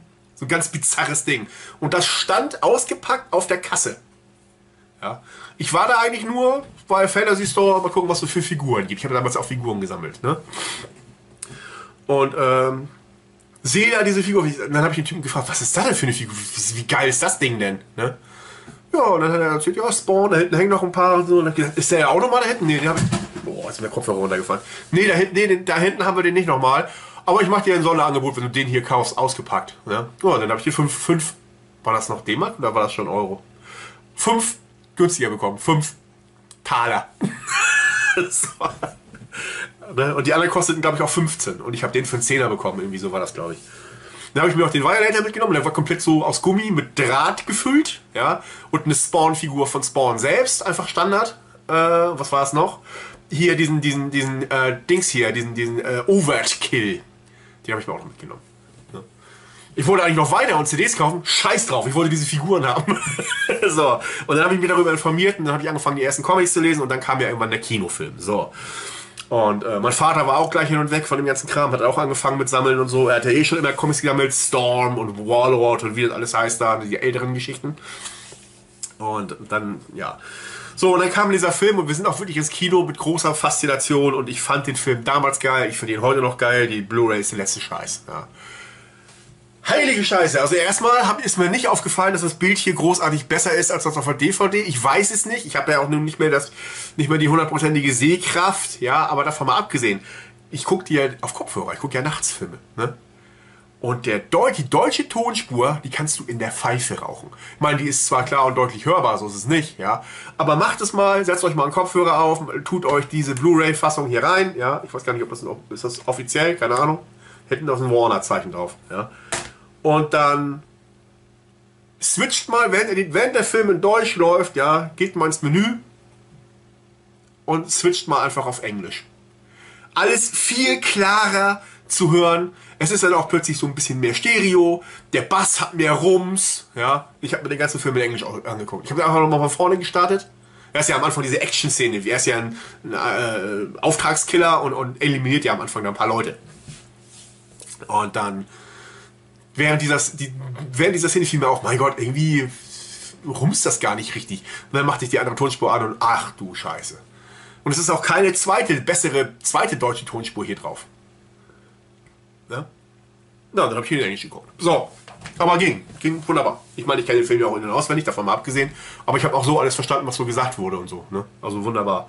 Ich glaube, ich gucke in Zukunft mal mehr Filme eng, eng, in Englisch. So, wenn der Sound jedenfalls so drastisch im Unterschied dann ist. Worum geht es in Spawn? Ja, also äh, Al Simmons ist Auftragskiller und macht am Anfang halt in dem Film hier einen Auftrag, ja, und erfährt hinterher, äh, dass Unschuldige gestorben sind dabei. Und er hatte eigentlich mit seinem Auftraggeber Jason Wynn vereinbart, dass es keine unschuldigen Opfer geben wird. Er hat ihn also belogen. Jetzt will, äh, will Al Simmons aussteigen. Er hat eine Frau, Al Simmons, und er hat einen besten Freund. So. Und äh, Jason Wynn sagt, nee, du steigst nicht, hier steigt man nicht aus. Du bist ja nicht irgendwo in einer normalen Arbeitsstelle, ne? du bist ja Auftragskiller, ne? du steigst nicht aus. So, er, aber er will unbedingt und so, auf jeden Fall. Und so, dann sagt Jason Wynn, okay, gut, ich mache alles fertig dafür, aber einen letzten Auftrag musst du noch machen. Da ist eine Chemiefabrik, wo illegale Kampfstoffe hergestellt werden. Das muss ausgeschaltet werden, das Ganze. Und äh, das musst du machen. So, ja gut, dann macht er diesen letzten Auftrag, dringt da ein. Und huch, Überraschung, wer, wer, begegnet ihm da? Jason Wynn und seine rechte Hand. Das ist so eine Kämpferin, die heißt Priest. Das ist die einzige störende Änderung an diesem Film, finde ich. Denn Priest ist eigentlich ein Kerl mit einem auftätowierten Totenschädel im Gesicht. So Punisher-artig so ein bisschen. Dieser Skull, den er da im Gesicht hat. Ja. Und der, der, das ist eigentlich so, so der, ja, der Bastard, der Spawn dann eliminiert normalerweise. Hier ist es jetzt so, dass sie ihn dann da einfach, also Priest, die, der weibliche Priest, ihn dann mit so einer brennbaren Flüssigkeit irgendwie voll saut und dann zünden sie ihn halt an und gehen weg und die ganze, das ganze Chemielager explodiert. Es gibt eine giftige Kontaminationswolke, die in der Nähe einen ganzen Ort auslöscht. Der Kampfstoff zerstört dann auch noch etliche unschuldige Leben. Ja, und Spawn, äh, er ist ja nicht Spawn, er ist ja erstmal nur A. Simmons, fährt zur Hölle. In der Hölle trifft er auf äh, Malebolgia. Jetzt muss man sich die Hölle, die Hölle hier, wie sie hier erzählt ist, so vorstellen. Die Hölle hat verschiedene Ebenen und jede Ebene wird von einem Überwesen regiert. In dem Fall Malebolgia.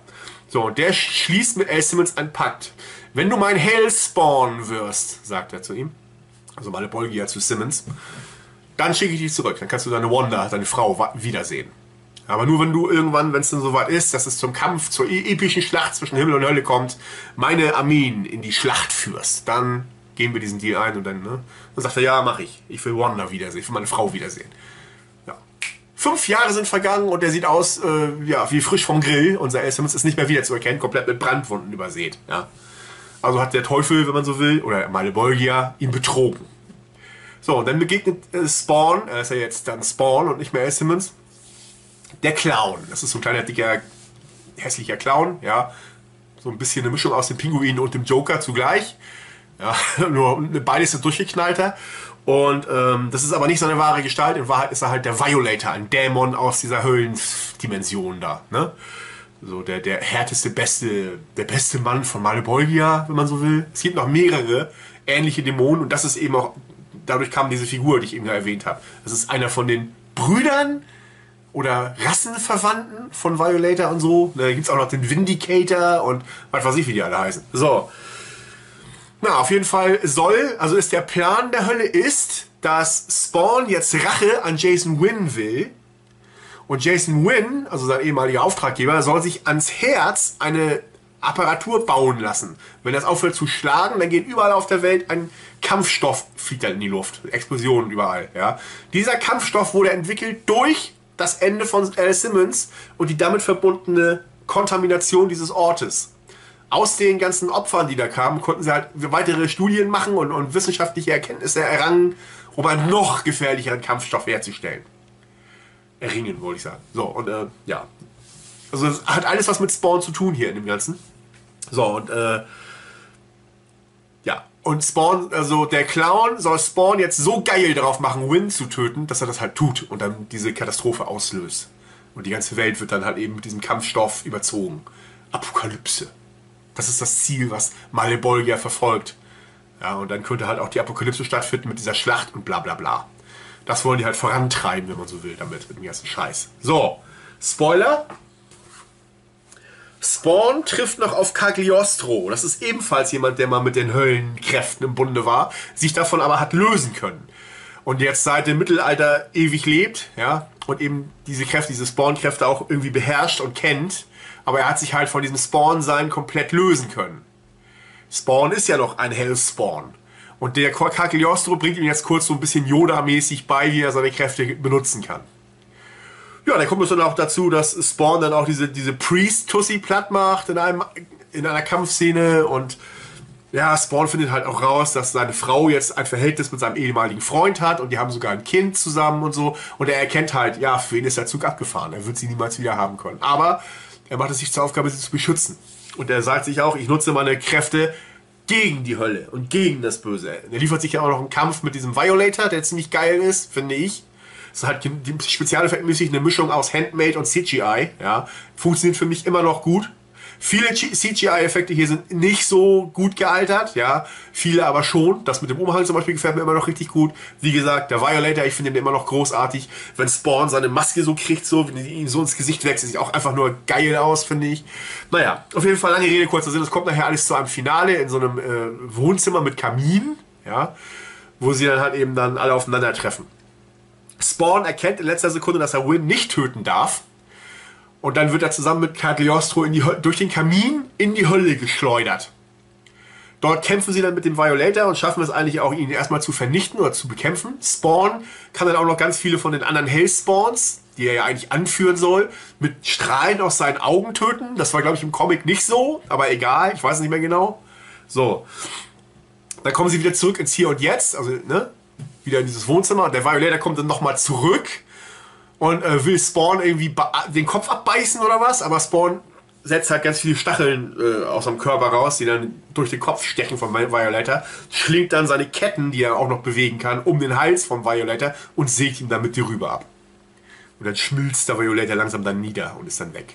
Ja. Sagt zwar noch, ich werde wiederkommen, du wirst dafür bezahlen, aber ich glaube, er ist dann auch wirklich weg. Ich glaube, er macht auch in den Comics nicht mehr mit. Ich weiß gar nicht mehr. Auf jeden Fall wird er auch zerstört, auch in den Comics tatsächlich. Und das ist dann halt im, ja leider ein bisschen offenes Ende. Win lebt noch. Ja, dieses, dieser Kampfstoff wird zwar, das wird am Ende gesagt, neutralisiert. Ja, aber Win lebt halt noch. Seine Rache konnte Spawn also eigentlich nicht nehmen. Ich weiß gar nicht mehr, wie es in den Comics war, schon so lange her alles. Male Bolgia lebt natürlich auch noch und Spawn sagt halt eben am Ende zu dem Violator, der gerade wegschmilzt, ne, sagt deinem Boss, er ist der Nächste.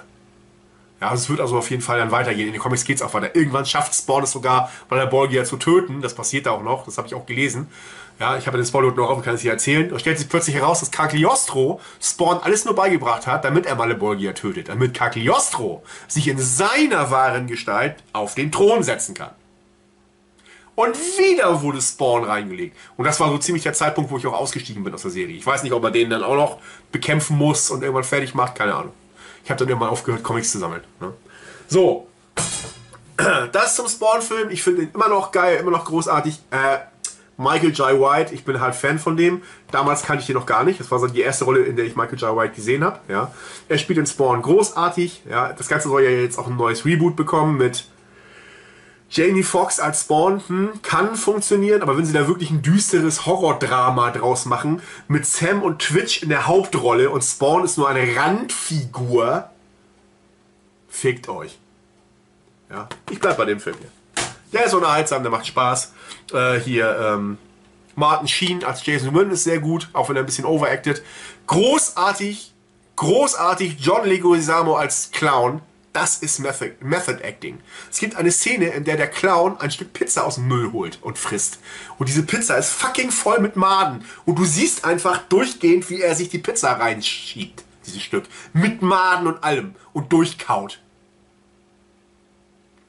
Was nimmt ein Schauspieler auf sich, ey? Für so eine Szene, Alter. Also ganz große Props an John Leguizamo und dieser Rolle. Ja, ich, ich liebe den Film. Ich finde ihn einfach großartig.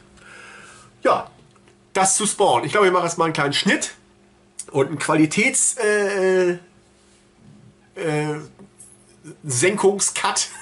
Und wir sehen uns dann jetzt gleich wieder. Äh, nicht jetzt gleich, sondern jetzt. So, da bin ich wieder und weiter geht's mit dem nächsten Film. Ja, so.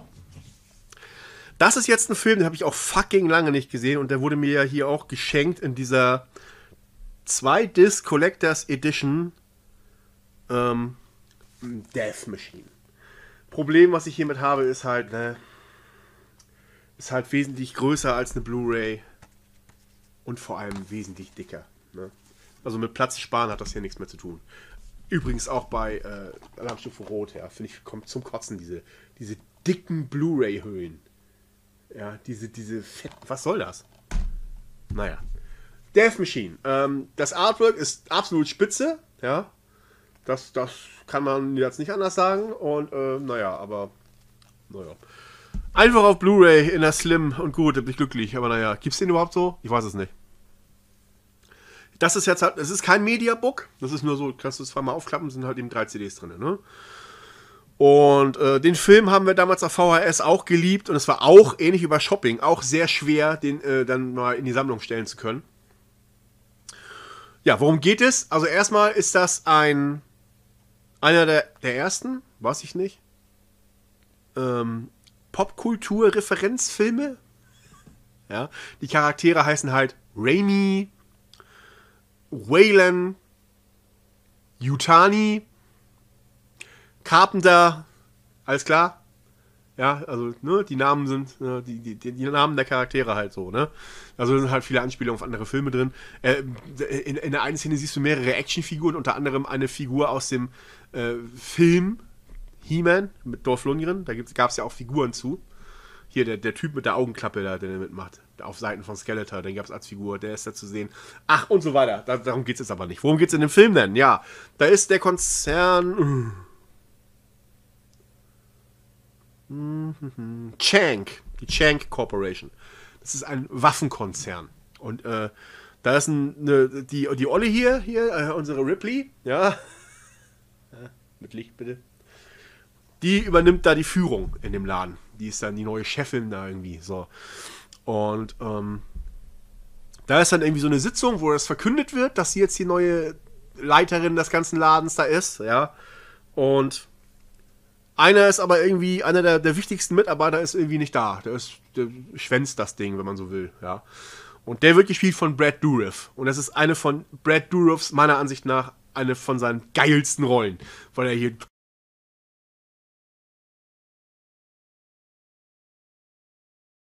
hat halt die titelgebende Death Machine gebaut. Es gibt da einen Tresorraum und in dem lagert die. Und das ist das Ding, was ihr hier auch auf dem Cover gespoilert schon seht. Ja, das ist halt da die Death Machine. Mit, mit so Klauen und so, so, so, so. Das ist, besteht komplett aus Stahl, dieses Gebiss auch. Hier hinten nochmal in Bildform. Ja. Und das sieht halt so aus wie so eine Mischung aus einem Giga-Alien und keine Ahnung, als hätte, als, als hätte die Alien Queen in Aliens es geschafft, diesen, diesen, diesen Gabelstapler-Roboter, ja, einen Facehacker zu verpacken, zu verpassen. Und dann haben wir einen Gabelstapler-Roboter-Burster, ja, so, so, so Death Machine. So. Das Ding ist halt äh, unheimlich schnell und so gut wie unzerstörbar. Und zerreißt alles, was es irgendwie in die, in die Finger bekommt. Oder in die Klauen oder in die, in, die, in die Zähne, wie auch immer. Und es reagiert auf Angst. Ja, wenn du dann von diesem Riesen, das ist ja irgendwie drei Meter hoch, das Teil, wenn du dann von dem Ding gejagt wirst, dann kriegst du natürlich Panik und rennst. Und je panischer du wirst, umso besser gelingt es dem Biest, dich aufzuspüren. So. Es nennt sich übrigens in dem Film nicht Death Machine, sondern War Beast. Das hat den Namen War Beast von diesem von Brad Dourif verpasst bekommen. So, und der, ja, der lässt das Ding jetzt mal äh, so ein bisschen frei und tötet dann ein paar Mitarbeiter, die er nicht haben mag, ne, weil er verknallt sich total in seine neue Chefin und will dann die für sich haben und so. Komplett obsessiv auf einmal, der Typ. Und, ähm, naja, auf jeden Fall tauchen dann drei Typen auf und das sind militante Pazifisten. ja. Die dringen da ein, um diesen Waffenkonzern zu schaden. Die wollen halt in einen Kernraum, der von Tresorräumen umgeben ist, weil darin befindet sich äh, die ganzen Wertpapiere der Chang Corporation. Und die wollen sie haben. Aber nicht, um sie zu behalten und damit dann reich zu sein, sondern um die zu zerstören und damit dem Konzern zu schaden. Dass keine, Waffe, keine weiteren Waffen hergestellt werden können, etc. So, das ist das, ist das Ziel, was diese, diese die drei Typen da verfolgen. So. Ja, und dann, äh, wie gesagt, Brad Dourif flippt immer mehr aus. Und als dann unsere drei äh, ja, Helden da eintreffen im Gebäude und dann auf, auf die anderen Leute da treffen, die da vor Ort noch sind, nämlich äh, unsere Heldin, Brad Dourif und noch so einen so dicken, der auch so ein bisschen was zu sagen hat in, in, diese, in diesem Konzern da. Das sind die drei Personen äh, auf, der, auf der anderen Seite, auf, auf die, ne, die in, der, in, in dem Gebäude eh schon sind. Und die treffen dann halt aufeinander und dann müssen sich halt dieser Dicke, unsere Heldin und die drei Pazifistenkämpfer verbünden. Und Brad Dourif kommt auch noch dazu, wird dann aber auch direkt von der Alten gefeuert. Ja. Und dann will er den, den Terroristen, ja, Terroristen, den Pazifisten, Terroristen, wie auch immer man es sehen will, helfen. Ja, und, und sagt ihm dann, ich, ich weiß einen anderen Weg, wie er in den Haupttresorraum kommt. Ne? Ihr könnt ja durch den Tresorraum da durch. Der, da ist nämlich nur eine Stahltür vor und dahinter ist einfach nur eine, eine Betonwand. Das ist leichter, sich da durchzuschneiden, als durch die Panzerwände, die zum Haupttresor führen, da, ne? Ja, und in diesem Tresorraum befindet sich die Death Machine. Er will nur, dass das Ding befreit wird. Er hat ja jetzt, wo er gefeuert ist, keine Handhabe mehr. Ne? So, dann machen die das auch, schweißen da ein riesen Loch rein, gehen dann rein und er aktiviert dann die Death Machine, die dann jetzt Jagd auf die ganzen Anwesenden macht. Das ist die ganze Handlung. So. Dann kommen wir jetzt schon zum Spoiler, würde ich sagen. Ja. So, es geht los. Nach und also erstmal direkt in dem Tresorraum, als er die Death Machine aktiviert, geht auch schon mal der erste von den drei Pazifisten flöten. Jetzt sind es nur noch zwei und das Mädel, ja. Dann geht noch dieser dicke, komische Typ da, der auch so ein bisschen unsympathisch ist. Der wird im Fahrstuhl zerrissen von dem Vieh. Oder mit in die Tiefe gerissen, vielmehr. Da sind das nur noch drei Helden, ja, und immer wieder ist auch äh, unser Brad Dourif in der Nähe. Über Monitore verfolgt er das ganze Geschehen. Denn äh, die Hauptdarstellerin hat so ein Tracking-Ding irgendwie implantiert bekommen. Damit kann er sie immer aufspüren. Da schneidet sie sich dann noch raus. So, die versuchen halt ständig da irgendwie das Ding aufzuhalten. Das ist ja ein Waffenkonzern. Die haben ja ordentlich durchschlagskräftige Wummen und alles am Start, die drei. Und ballern auch ohne, ohne Ende, was alles, was das Zeug hält auf, auf, das, auf, die, auf die Death Machine, auf das War Beast. Aber es bringt irgendwie nichts, ja. Und, ähm, dann kommen sie in einen Bereich, da sind so Cyborg-Kampfanzüge, die dich zu einem Supersoldaten machen. Wenn du da reinsteigst, dann wird dein Gedächtnis gelöscht und auf eine Diskette oder so gespeichert. Und du bist dann nur noch ein willenloser Kampfsoldat und nimmst jede Befehle entgegen. Ja. Und führst sie mit absoluter Präzision aus. Du bist so eine Art Universal Soldier. Da kommen wir übrigens gleich noch zu, zu dem Film. Ja. So, und das machen sie dann mit diesem äh, einen von den beiden da. Äh, und der steigt dann in, in, in diese Kampfrüstung und overacted dann dermaßen hart. Ich muss immer wieder lachen, ja. Aber im positiven Lachen. Ich finde es einfach nur geil, wie er dann da rumschreit und dann da, Luft, da äh, gegen die Death Machine, äh, das Warbeast kämpft. Und dann ist halt eine Szene drin, wo das Warbeast halt eben in den Raum kommt und steht dann auf so ein auf, auf, auf so eine, so, so eine mit Metallempore, wenn man so will. Und er steht unten und kloppt immer mit der Faust gegen den Stahlträger, den tragenden Träger, der dieses Ding hält und kloppt mit der Faust diesen Stahlträger kaputt. Also kann man sich vorstellen, was für eine Kraft dahinter steckt. In diesem Anzug, den er da jetzt trägt. Ne? Und dann fällt die Death Machine runter und dann kloppt er sich mit der Death Machine. Und er haut wirklich so heftig auf das Ding ein, dass es tatsächlich ins Schwanken gerät und umfällt. Das heißt, hätten sie jetzt zwei davon gehabt, von diesen Kampfsoldaten, ja, oder hätte er weitermachen können, dann hätte er die Death Machine auseinandergenommen, wahrscheinlich. Da kannst du von ausgehen. Das ist also schon mal so ein bisschen der kleine Showdown. Aber, naja, dieses, dieses Kampfanzuggedöns ist halt fehlerhaft. Und er kriegt dann Krämpfe und schüttelt sich und fällt um. Und dann rettet sie ihn, die, Hauptdarstellerin ihn schnell, indem sie dann seine Erinnerung wieder einspeist und ihn aus diesem Anzug rausholt. Ne? Dann wollen sie fliehen und der dritte von den drei Hauptfiguren fällt dann allerdings um, stößt sich den Kopf, fällt auf den Rücken und wird dann von der Death Machine geholt, offscreen. Leider ist hier vieles offscreen, aber naja. So, und dann fliehen unsere beiden Helden jetzt, die beiden übrigen, äh, nach außen ans Gebäude. Da ist so eine komische Armatur, so, so ein Gefährt, das am Gebäude runterfahren kann, wenn man so will. Und damit schaffen sie es tatsächlich bis ganz unten. Ja, da sind sie praktisch frei, könnten jetzt eigentlich abhauen. Sie will aber wieder rein ins Gebäude, weil sie es beenden will. Und er sagt ihm auch, ne, okay, ne, mach, dass du wegkommst, danke für die Hilfe. Er sagt aber nein, ich bleib auch dabei, ich habe das hier angefangen, denn er hat ja diesen Raum aufgeschweißt mit seinen Leuten. Ne? Ich bring's jetzt auch mit zu Ende. So, dann gehen die beiden wieder rein. Dann plötzlich springt, äh, achso, nee, erstmal kommt ein Polizist, irgendwie so ein Wachmann oder was, ja. Und auf den drauf landet dann die Death Machine, die vom Gebäude gesprungen ist. Der ist halt erstmal platt, ja. So, und dann fliehen sie halt ins Gebäude und wollen jetzt halt eben zu diesem Hauptkern-Tresorraum-Dings ja, wo Brad Dourif schon auf sie wartet. Dann werden sie von dieser Maschine verfolgt und müssen jetzt immer durch die Tore durch und die schnell hinter sich wieder schließen. Dann durchs nächste Tor durch, hinter sich wieder schnell schließen.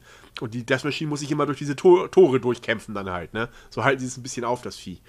Dann landen sie auch in diesem Kernraum, allerdings nicht schnell genug. Die Death Machine erreicht die beiden und kurz bevor es die beiden wirklich zerstückeln kann, hält sie plötzlich an.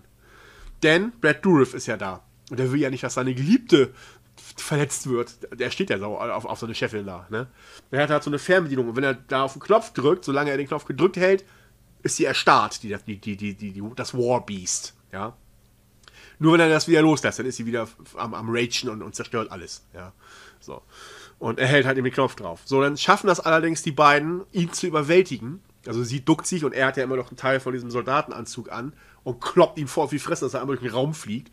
Dann schnappt sie sich die Fernbedienung, drückt den Knopf dann haben sie noch einen Sprengsatz dabei, mit dem haben sie es auch schon geschafft, der Death Machine einen Arm abzusprengen. Also ist das eine ausreichende Durchschlagskraft, ja.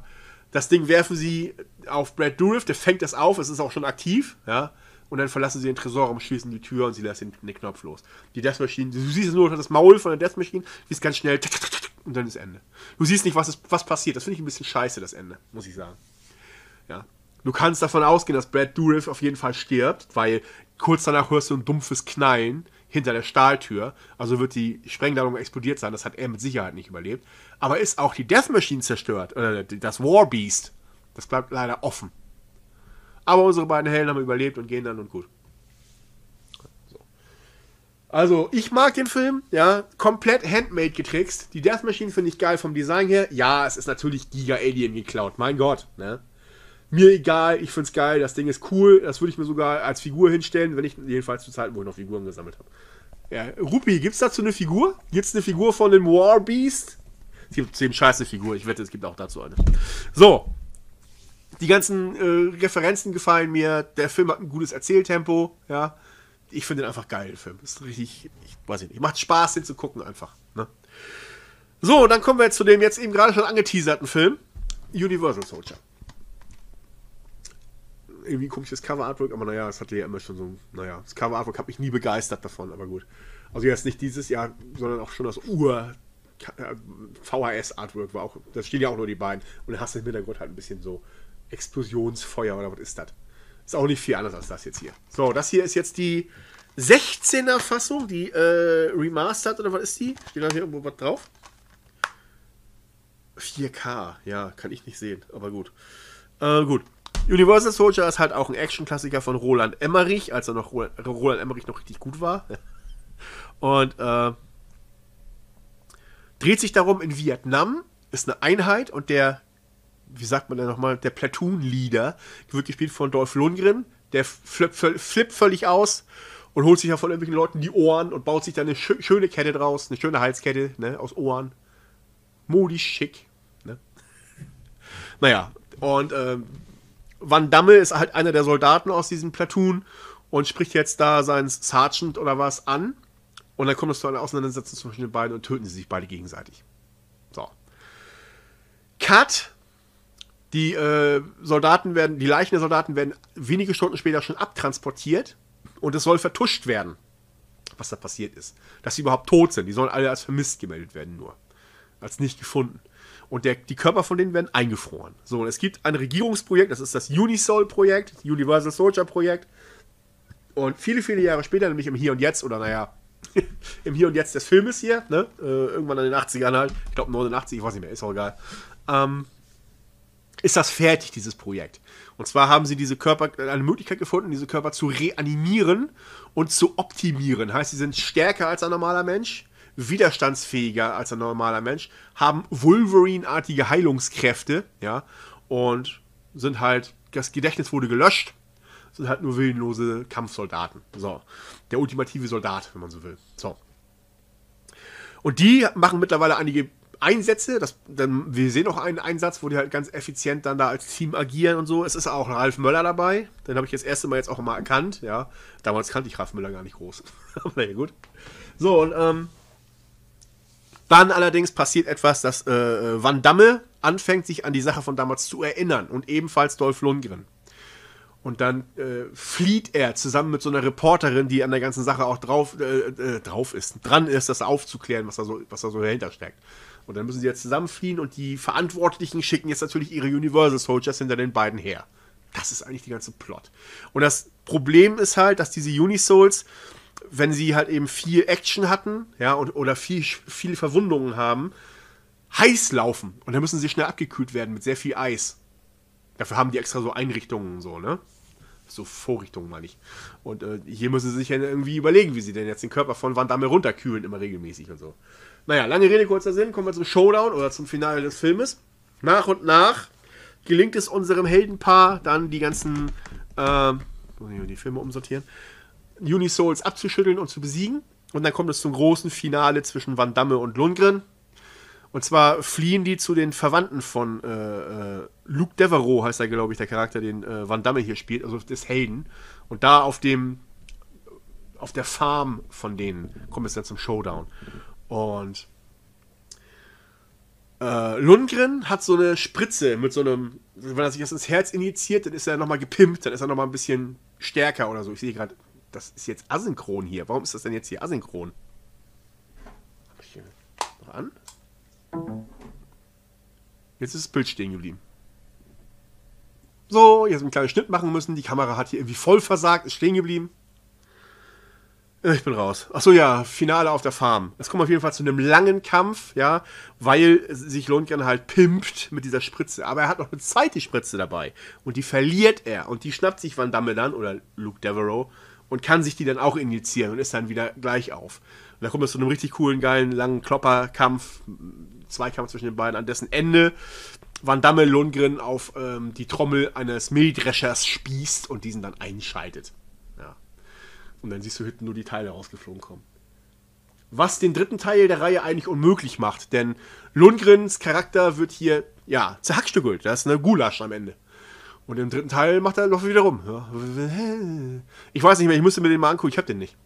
Weil den gibt es, glaube ich, nur ganz schwer uncut oder was. Ich habe den mal gekürzt gehabt, ich weiß nicht mehr genau. Und äh, ob da erklärt wird, dass sie aus seinem DNA ihn geklont haben, okay, das weiß ich nicht. Aber gut. So, also, Universal Soldiers hat auch ein schöner Klopper, Action-Klopper-Klassiker, ja, mit zwei guten Hauptfiguren auf der Seite des Bösen und äh, des, des Guten, ne? Macht Spaß, der Film. So, nächster Film, also ich, ich liebe vor allem liebe ich diesen Film wegen seinem knackigen, ordentlichen Showdown. Mann gegen Mann, langer Kampf und so. Ja, das möchte ich mal wieder sehen. Das gibt's nicht mehr. Das ist, der, der Showdown ist tot. Wenn du ihn noch findest, dann in einem Scott Atkins B-Movie oder so auf der großen Leinwand, der Showdown ist tot. Nächste beiden Filme sind wieder zwei Teile, die zusammengehören. Den dritten habe ich nicht. Ja, ich habe ihn auf DVD. Und zwar Mad Max und Mad Max 2 Road Warrior. Den dritten bekomme ich aber bald. Mein Vater hat den auf Blu-ray. Und irgendwann werde ich das dann so tauschen, dass ich den von ihm bekomme. Ne? So, freue ich mich schon drauf. Äh, ich mag den dritten. Der ist ja auch wieder so ein, so ein äh, keiner mag Mad Max 3. Ich finde ihn geil. Ich, ich mag die alle. So, aber jetzt die nochmal zu rewatchen war, wow, Alter, war das geil, diese Filme nochmal zu gucken, ja. Und da, da haben wir wieder, da haben wir wieder den Punkt. Das sind, diese Art Filme vermisse ich, ja. Und jetzt, nach all den Jahren, wo ich Mad Max 1 und 2 nochmal gesehen habe und dann im Kopf vergleiche mit Fury Road, ja. Das einzige, was Fury Road ist, ist ein riesengroßes Action-Set-Piece. Die Charaktere drauf geschissen. Immortan Joe ist eine Flachwurst. Das ist eine Scheibe Mortadella. Verglichen mit den, mit hier, hier, mit, mit hier, mit den beiden hier. Den Schurken hier aus dem beiden Filmen. Das hier sind richtige Lunatics, die beiden. Ja? Oder drei. Hier im zweiten Teil sind es ja eigentlich zwei. Äh, hier Humungus und, und wie heißt denn der andere eigentlich, dieser mit seinem Iro, ne? Und der im ersten, äh, wie hieß der noch? Steht das hier drauf?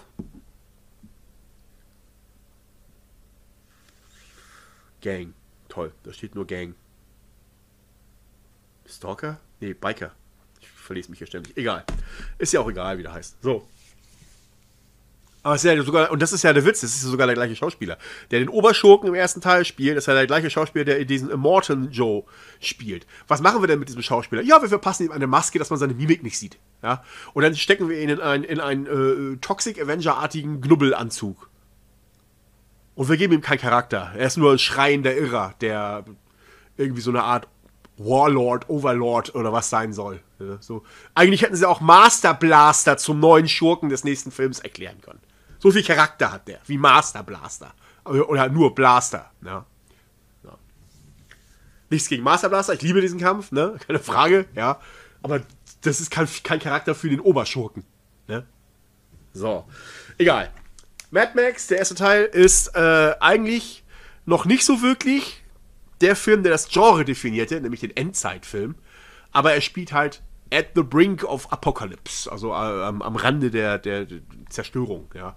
Die Welt ist halt am, am Abgrund. Man hört auch immer Nachrichten äh, im Hintergrund und so, wo halt gesagt wird, dass die, die Ölvorräte aufgebraucht sind. Man soll seinen Benzinhaushalt äh, versuchen irgendwie ne, zu regeln und so, weil es wird immer knapper und bla bla bla. Ja, so, so, derlei, derlei Dinge werden da schon so ein bisschen erwähnt. Aber es ist noch, wir leben noch in einer Gesellschaft ne, mit Polizei und mit Krankenhäusern und allem drum und dran. Ne? Familien und so und alles noch normal, kann man sagen. Und aber eben in so einer Wüstengegend, da arbeitet halt Max Rocketensky, so heißt der Hauptdarsteller, und der ist halt so eine Art, ja, Straßenkopf. Und sein bester Kumpel und äh, Arbeitskollege ist äh, Goose, nennt er sich. Ja, und die beiden äh, jagen am Anfang so einen Irren, der da irgendwie rumheizt wie so ein Bekloppter, der sich der Knight Rider nennt. Und den, äh, der, bei dieser Verfolgungsjagd gegen den stirbt der. Der crasht und stirbt. Ja. Äh, übrigens beim Knight Rider, als er so zu sehen ist und, und sie den so zeigen, der, der sitzt da in seinem Auto und, und schreit rum und redet Irrsinn und macht immer so. Und neben ihm sitzt da eine hässliche Frau, die mich an jemanden erinnert. Er und sie, also die haben mich beide an jemanden erinnert. Ich krieg nicht mehr genau hin, wen. Aber gut. Also ich musste wirklich staunen, ja, aber das war dann ja angenehm schnell beendet mit den beiden. Und dann zieht das allerdings den Hass dieser Biker-Gang, weil zu denen gehörte der Knight Rider, auf. ich hätte erst mal ein Wort mit O gesagt. Äh, auf Max, äh, nee, nicht, nicht nur auf Max, sondern auch auf Goose, also auf die beiden. So. Und dann, äh, ja, ich kann, das kann ich ja, das ist ja noch jetzt noch nicht Spoiler, das ist bisher mitten im Film. Sein Partner Goose wird auf jeden Fall von denen abgedrängt von der Straße, überschlägt sich dann mit seinem Auto und dann zünden sie ihn an. Das überlebt er aber und liegt dann schwerst verbrennt, verbrennt, verbrannt im Krankenhaus. Und Max geht dann halt hin und schaut ihn sich an und sagt dann, das Wesen da drin, das ist nicht Goose. Ja. Es wird nicht gezeigt, ob der stirbt, aber scheinbar ist dem so. Im zweiten Teil wird er gesagt, er verliert seinen Partner am Anfang vom zweiten Teil. Na, auf jeden Fall hat er auch eine Frau und ein Baby und mit denen setzt er sich dann ab. Er hat halt, er, er, er sagt halt, er will aussteigen. Er sagt seinem Chef dann halt eben, ich, ich höre auf und, und, und dann haut er mit seiner Olden ab auf so eine Farm auch und so, ne? Aber das ist natürlich kein Hindernis für diese Biker-Gang. So, und alles weitere ist dann jetzt Spoiler. Äh, die spüren die halt auf und ähm, bedrängen dann Max Frau die sich aber erst noch ganz gut zu helfen weiß und dann einfach weiterfährt, aber dann trotzdem weiterhin gejagt wird von denen im Wald nachher dann. Naja, und dann rennt sie halt auf die Straße raus und wird von denen mitsamt Baby überfahren. Von dieser Biker, Biker-Gang. Ne? Max kommt zu spät, er kann nichts mehr verhindern. Die sind auch schon weg, aber er sieht noch, dass sie das waren. Ja, das Baby ist sofort tot, die Frau ist schwerst verletzt, kommt ins Krankenhaus, liegt im Koma. Wenige Zeit später wird sie wohl sterben, denn auch da wird im zweiten Teil dann gesagt, er verliert seine Frau, also er verliert seine Familie. Und der ist ja dann auch alleine, also, ne? Und dann tickt er aus. Da wird aus Max dann Mad Max. Und nur in den letzten 10 Minuten des Filmes nimmt er dann Rache. Also die, die Rache-Story findet in den letzten zehn Minuten statt. Ja, da liefert er sich dann einige, also du siehst in mehreren, das ist wie so eine Exposition, wie so ein Zusammenschnitt. Das ist das, was da so alles passiert in diesen, in diesen letzten zehn Minuten, ist ziemlich rushed, oder wie sagt man? Ja. Aber es soll wohl über mehrere Tage stattfinden, kann man sich ausdenken, wenn man so ein bisschen darauf achtet. Ne? Er beobachtet die, wo die mal langfahren, passt die ab und, und ne, jagt die halt, wenn man so will. Nach und nach holt er sich die dann alle und fährt die dann mit seinem Auto. Er hat da so ein, so ein gepimptes, ich weiß nicht, ich kenne mich mit Autos nicht aus, ich weiß nicht, wie, welche Art das ist da. Es ist kein DeLorean. Aber ja, gut. Auf jeden Fall holt er sich hier nach und nach und, und fährt die alle platt. Diesen, diesen Oberarsch da, äh, der dann ja auch Morton Joe, äh, im Morton Joe spielt. Äh, der, der, der sorgte halt eben in der Verfolgungsjagd dafür, dass der frontal mit einem Lastwagen kollidiert. Siehst du noch die Augen, plupp, boom, weg ist er. So, und den letzten, das ist so ein richtiger Spacki, so ein richtiger Weichflöte, den holt er sich dann auch noch. Der ist gerade dabei, bei einem Autowrack von einem Typen, der irgendwie totlich verunglückt ist, der Leiche die Schuhe auszuziehen. Also offenbar hat er den abgedrängt. Ja, das Arschloch. Und Max kommt dazu, schnappt ihn sich, ähm, macht ihm eine Handschelle an, ans Fußgelenk und ans Auto, dass er ja auf dem Kopf steht. Und dann baut er das so zurecht, dass er in wenigen Minuten das Ganze explodiert und gibt ihm eine alte rostige Eisensäge in die Hand. Dann sagt ihm dann, 10 Minuten brauchst du, um die Kette durchzusägen. Vielleicht schaffst du es an 5 Minuten aber, deinen Fuß abzusägen und dann geht er einfach weg. Siehst du im Hintergrund nur, pff, schafft er nicht. Schafft keiner. Ja. Du schaffst es nicht, innerhalb von 5 Minuten den Fuß abzusägen, ohne, ohne ohnmächtig zu werden vor Schmerzen und ähnliches. Das, ja, der ist weg. Ja, und dann endet der Film einfach. so. Also absolut kultiger Film und oh Gott, ich, ich möchte mal wieder solche Filme sehen, die so eine Atmosphäre haben, ja. Hier ist nicht viel mit Action, ja, aber die Stimmung, die Atmosphäre, einfach großartig. So, und dann alter Chef Mad Max 2 Road Warrior. Ich meine, klar konnte ich mich an den Plot noch erinnern, ne? Und auch an die Charaktere. Aber fuck, ist das ein geiler Film. Meine Fresse, Alter. Das, das möchte ich wieder, das möchte ich wieder im Kino sehen. Ja, ja gut, okay. Optisch, von der Action her war das ja Fury Road. Aber inhaltlich war das der letzte Mist gegen die Filme hier, ehrlich. Ganz sorry. An welchen Charakter könnt ihr euch denn erinnern? An, aus Fury Road. Ja, natürlich. An unsere Oberemanze Furiosa. Ja. Weiter? Wie hieß denn dieser schreiende, weiß angemalte Irre da, dem, er die ganze Zeit nur auf den Sack gegangen ist? Keine Ahnung, ja. Oder der Typ mit seiner tollen E-Gitarre, das ist ein total geiler Charakter, ne? Der hat total viel Tiefe. Der ist so tief, dass er in der Endzeit, in der das höchste Gut Benzin und Wasser ist, ja, massenweise Benzin verschwendet, weil er einen Flammenwerfer an seiner Gitarre hat, mit der er sinnlos in die Luft ballert, ne?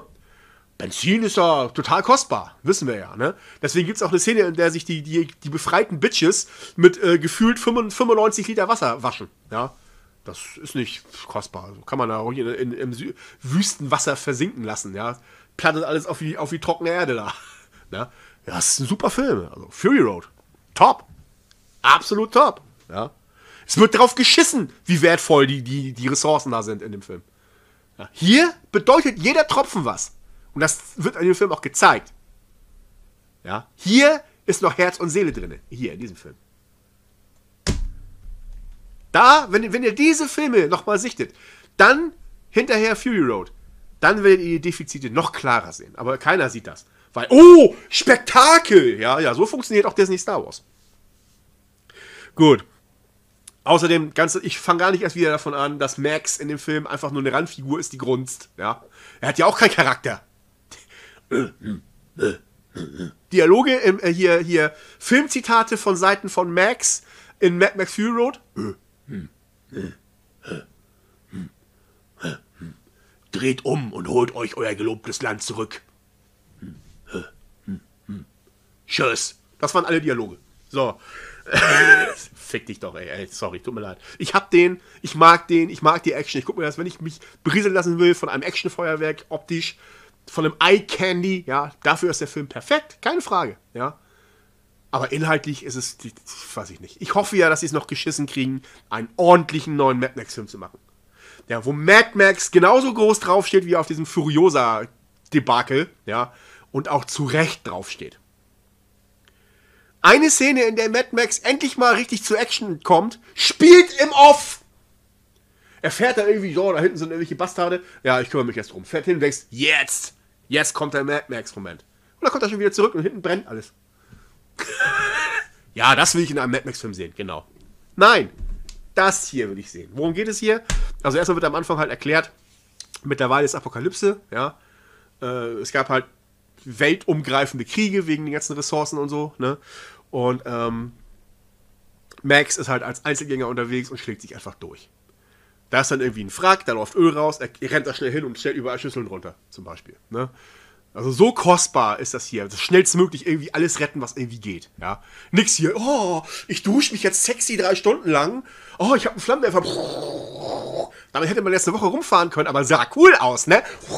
Nochmal. Richtig ab, Tommy. Richtig ab. So, ähm.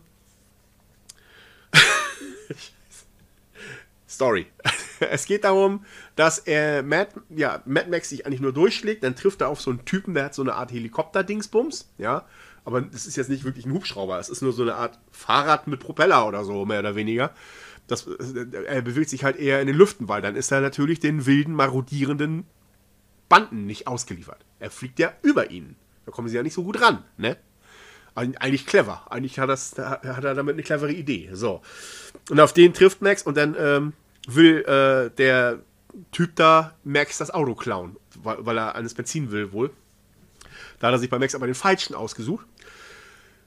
Und als Max ihn dann platt machen will, sagt er plötzlich, nein, nein, nein, lass mich, ich, ich weiß genau, wo es eine riesen Vorräte von Benzin gibt. So viel Benzin, wie du nur irgendwie tragen kannst, ne? Und literweise. Und Max geht dann darauf ein und hört sich das mal an. Und zwar gibt es da so eine Art Vor, sagt man dazu so, ja, so ein kleines umrandetes Dorf mit so einer Mauer ringsherum aus Autofracks bestehend. Und die, die da leben, die haben sich halt, ja, haben sich da halt ich weiß nicht, ob die selbst Benzin raffinieren oder wie sagt man, keine Ahnung, das wird nicht gezeigt, aber die haben halt eben da einen großen Vorrat an Benzin, Treibstoff und Wasser und werden ständig belagert von so einer Gruppe von marodierenden Mutantentypen halt, ne? Angefühlt von Humungus. So. Und seine rechte Hand ist eben dieser Iro, dieser Iro-Typ. Am Anfang trifft Max auf den auch direkt. Und der schießt immer mit so einer Armbrust Pfeile. Und äh, also die, die, die begegnen sich schon, ne? Schon vorher, bevor Max davon erfährt, dass sie da dieses Vorbelagern. So. Dann äh, kann Max einen, nachdem diese, diese marodierenden Banden einen Typen oder ja einige Leute aus diesem Fort angreifen, die jenseits des Forts unterwegs sind, weil die suchen nämlich etwas, da komme ich aber noch zu, was, ähm, kann Max einen von den Überlebenden bergen und der sagt ihm dann, ne, bring mich zurück zum Fort und du kriegst so viel Benzin, wie du haben willst, ne, als Belohnung. Versprochen. Und dann bringt ihn halt eben dahin zurück. Wird auch eingelassen und ja, dann verstirbt der Typ aber. Und dann sagt halt der Anführer von diesem, von diesem Dorf da, sagt dann halt, ja, der ist tot, mit ihm ist jedes Versprochen gestorben. Ne? Jedes Versprechen. Max darf aber erstmal da bleiben. So. Ja, dann kommen auch wieder die Irren und belagern den Laden dann wieder, ne? Und ziehen dann aber auch irgendwann wieder ab. Und Max erfährt dann halt, dass die halt da weg wollen. Die Bewohner. Die wollen halt das ganze, die ganzen Vorräte nehmen und die suchen ein großes Zuggefährt, das den ganzen Scheiß ziehen kann. Und damit wollen sie halt äh, dann den Ort verlassen und dann, ne, damit sie da nicht mehr ständig Opfer haben von den Belagerern, ne? Die ständig irgendwie schaffen, einige ja doch zu töten von denen. So. Und die brauchen aber ein Gefährt. Ja, und Max kennt halt. Er hat ja vorher das Benzin geholt von diesem Truck, der da auf der Seite lag, ne? Also er, er, hat eins gesehen, ein solches Gefährt. So, und dann, das kann er dann ja holen. Obwohl ich mich eigentlich jetzt gerade frage, wie hat er das eigentlich wieder auf die Räder bekommen, das Ding. Aber naja, weiß ich gar nicht mehr. Oder stand da noch extra ein Truck? Das weiß ich nicht mehr. Weiß ich nicht mehr. Doch, nee, da stand auch, glaube ich, extra. Da macht er doch noch die Tür auf und da kommt doch noch diese, diese halb vergammelte Leiche rausgepurzelt. Das muss dann ja der Truck gewesen sein. Ja, gut. Okay, gut. Okay, alles gut. Gerade nochmal, ne? So, auf jeden Fall ähm, erklärt er sich dazu bereit, das Ding zu holen. Macht er dann auch, muss natürlich wieder gegen so ein paar Typen da kämpfen und bla bla bla. Ja, und schafft es dann aber auch, den Truck dann zurückzuholen. Die müssen den jetzt natürlich wieder aufarbeiten. Der ist nämlich durch diesen Kampf beschädigt. Ja. Ach, und so weiter und so fort. Ganz viele Details, die da passieren. Der ist so ein kleiner Junge, dem schenkt er da so ein kleines Spieluhrgerät. Der Bengel hat so einen Boomerang geschärften.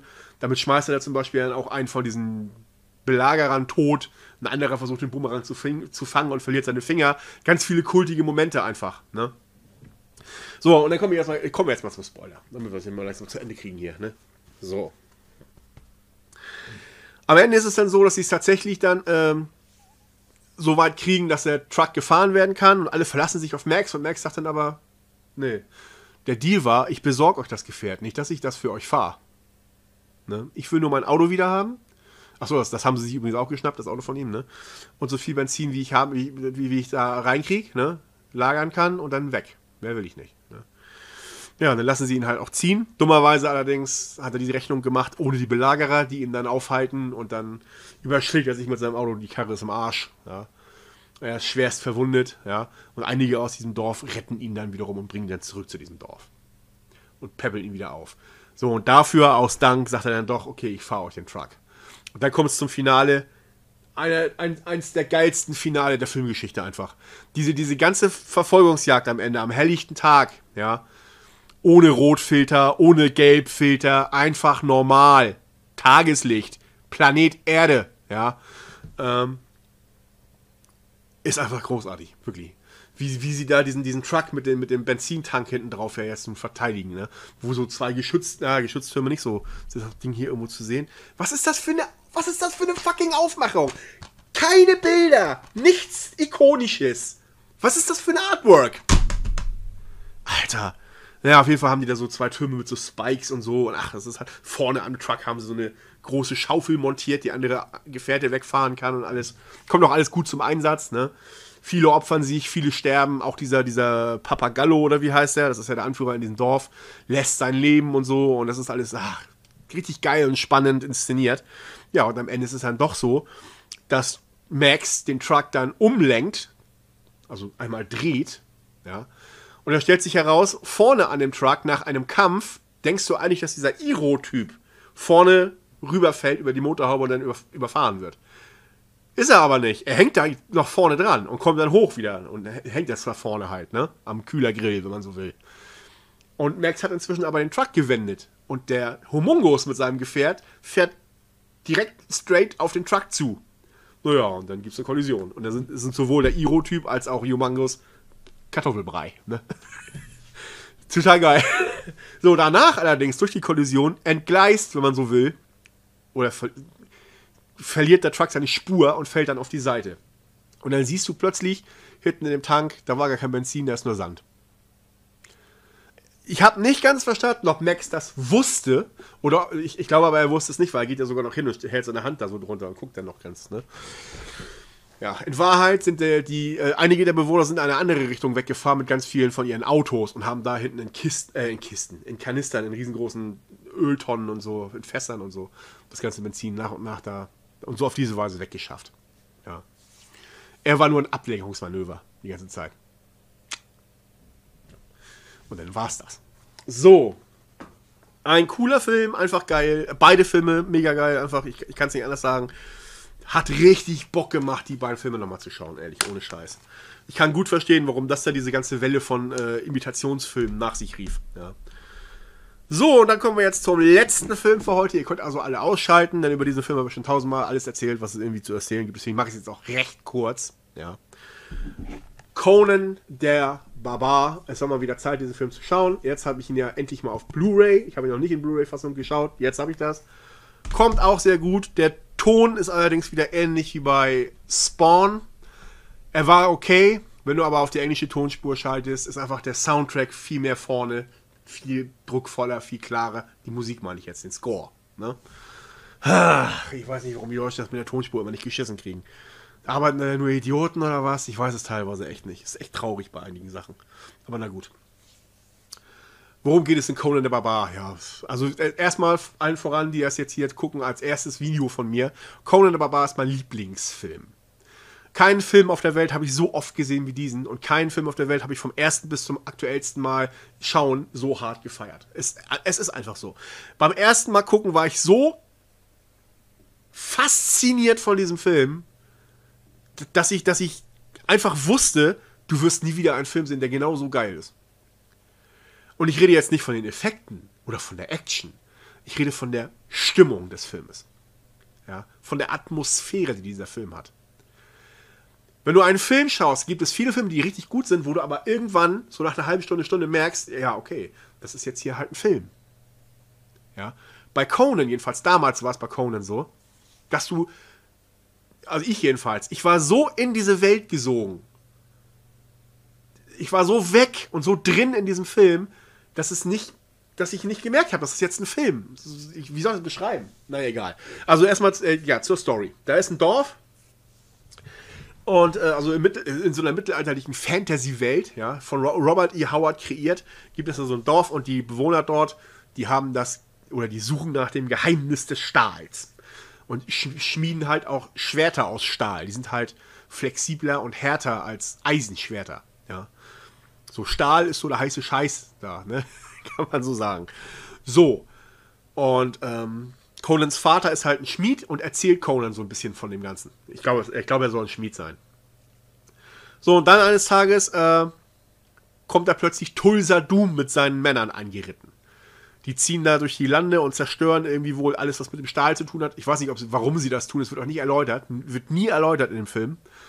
Ob sie nur nach dem Stahl suchen und die Schwerter einfach für sich haben wollen, ob sie das einfach nur zerstören wollen, um Konkurrenz zu vermeiden oder irgendwelche Feinde, die Stahl haben könnten, die ja dann gefährlicher sind als deren Leute, man weiß es nicht. Oder ob es um den Glauben geht, den die, die verfolgen, denn Tulsa Doom ist Oberhaupt des Schlangenkultes. Also die, die beten riesige Schlangen an und er hat auch dämonische Kräfte, kann sich in eine riesige Schlange verwandeln, also ein Scheiß. Naja, auf jeden Fall schlachten die das ganze Dorf nieder. Ja. Und mit dem Schwert seines Vaters tötet Tulsa Doom die Mutter von Conan, die direkt neben ihm steht und seine Hand noch hält. Ja. Und Conan und die ganzen anderen Kinder in dem Dorf, die werden in die Sklaverei verkauft. So, und dann siehst du halt erstmal eine längere Szene an so einem Mühlenrad, das per Hand bedient wird. Also da sind ganz viele Holzbalken dran, ja, wie so ein Wagenrad. Und das wird halt, das liegt aber auf, ja, und dann, und dann wird es immer gedreht. Man kann sich also denken, dass da dieser Stein irgendetwas zermahlen soll, ne? So. Und dann drehen sie es immer im Kreis und drehen sie, und bis irgendwann nur noch Conan alleine als erwachsener Mann an diesem Rad steht und dieses gewaltige Mühlenrad alleine dreht, ja. Und dann wird er dann weiterverkauft. Und da dann an jemanden, der äh, so Gladiatorenkämpfe veranstaltet, wenn man so will. Brutale Kämpfe auf Leben und Tod. Und er ist halt ein muskelbepackter Hühne, der ist dafür gut geeignet. Ja. Dann lernt Conan das brutale Töten und das geht so weit, dass er so abstumpft, dass Leben und Tod ihm nichts mehr bedeuten. Er wird dann auch in der Kampfkunst unterwiesen, ja in den tiefsten Geheimnissen, die Szene muss ich immer wieder lachen. Das tiefste Geheimnis ist. Äh, äh, äh. Ja, voll das Geheimnis, ey. Also der Film hat durchaus seine cheesy Momente, ja. Aber ich feiere das. Ich liebe das einfach. Das, das, gehört auch irgendwie dazu, ne? Naja, und dann kommen halt so ikonische Zitate wie halt eben der Vater von diesen, von, äh, die ihn da im Kampf ausbilden, fragt dann seine Söhne, was denn ähm, im Leben eines Mannes wirklich wichtig ist oder was bedeutet. Und der eine redet dann irgendwie von der freien Steppe und der Falke auf der Faust und Wind im Haar. Falsch! Conan, sag du es ihm! Ja, und dann kommt halt dieses, dieses, dieses, ähm, äh, äh, zu kämpfen mit dem Feind, ihn zu jagen und, nee, nicht zu jagen, ihn zu verfolgen und zu vernichten und dich zu erfreuen am Geschrei der Weiber. Ja, heute würdest du gleich die Regenbogenfahne um die Ohren geballert bekommen, ne? Wie kann man denn sowas in einem Film sagen, ne? Heilige Scheiße. Total frauenfeindlich. Ja, im Gegenteil. Hier haben wir eine der besten Powerfrauen der Filmgeschichte. Die macht da kein Geschiss draus. Die ist einfach badass, die alte. Nämlich Valeria. Ja, auf jeden Fall, er machte diese Gladiatorenkämpfe und irgendwann ist er halt so stark und, und unbezwingbar, dass seine Besitzer Angst vor ihm bekommen und ihn in die Freiheit entlassen. So, auf, seiner, auf seinem Weg durch die Freiheit findet er dann in so, einem, in so, einem, in so einer Höhle findet er eine verrottete Leiche mit einem Schwert aus Stahl, das er dann an sich nimmt. Das ist dann so sein Schwert halt, ne? So. Und er sucht halt nach Rache. Er sucht diesen Schlangenkult. Und dann kommt er halt äh, an das Haus von so einer Hexe, die ihm dann auch sagt, wo er hin muss als nächstes. Ja, dann muss er die noch töten, weil sie ihn plötzlich da irgendwie anfaucht, was weiß ich. So, und dann auf seinem weiteren Weg findet er noch einen Dieb.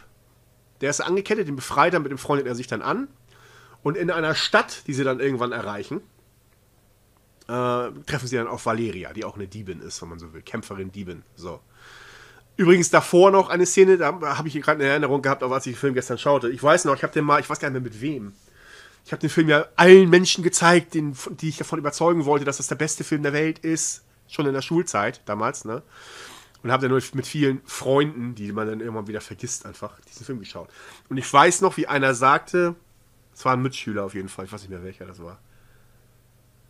Ich habe immer gerne mal Leute eingeladen zum Filme gucken. Manchmal. So in der, in der, in der 9. Klasse, ne, als ich da mir Respekt verschafft habe. Mit Gewalt. Ja. So weit musst du erstmal kommen, toll, ne? Aber na gut. Nee, und da habe ich dann halt, äh, kriege ich den Namen von dem, hieß der Christoph oder hieß der Christian? Ist auch egal, wie der hieß, mein Gott. Und der hat dann gesagt, du siehst halt wirklich, bevor sie die Stadt erreichen, wie, wie, wie Conan und äh, Subotai, so heißt dieser, dieser Dieb, durch die Steppe laufen. Also, die rennen. Und er sagt, wie bescheuert. Ich sag, was ist bescheuert? Ne? Ja, warum rennen die denn? Hab ich gesagt, dann sind sie schneller. Guckte er mich nur an und sagte so, der Blick sah so ein bisschen so aus, okay, das hätte Conan jetzt vielleicht auch gesagt, okay, und dann war er ruhig. Na gut, auf jeden Fall ähm, kommen sie dann zu dieser Stadt. Da ist dann die umstrittene Szene mit dem, ist das eigentlich ein Andromeda oder ein Kamel gewesen? Habe ich jetzt wieder nicht drauf geachtet. Ich achte immer nicht auf die Anzahl der Höcker. Ich glaube, es ist ein Kamel. Dass Conan dann anstolpert, sich erschreckt und das dann einfach drauf einhaut und es voll am Kopf trifft und dann fällt es um, ja. Ich weiß nicht, ob bis heute nicht, ich habe mich ja nie mit den Hintergründen groß beschäftigt. Ich bin ja kein Fan von Making-ofs und so, weil ich finde immer, Making-ofs entzaubern manchmal Filme. Ich will gar nicht zu viel über die Hintergründe wissen. Ja, manchmal erfährst du dann Sachen und dann weißt du das und jedes Mal, wenn du den Film wieder siehst, dann siehst du nicht mehr die Szene.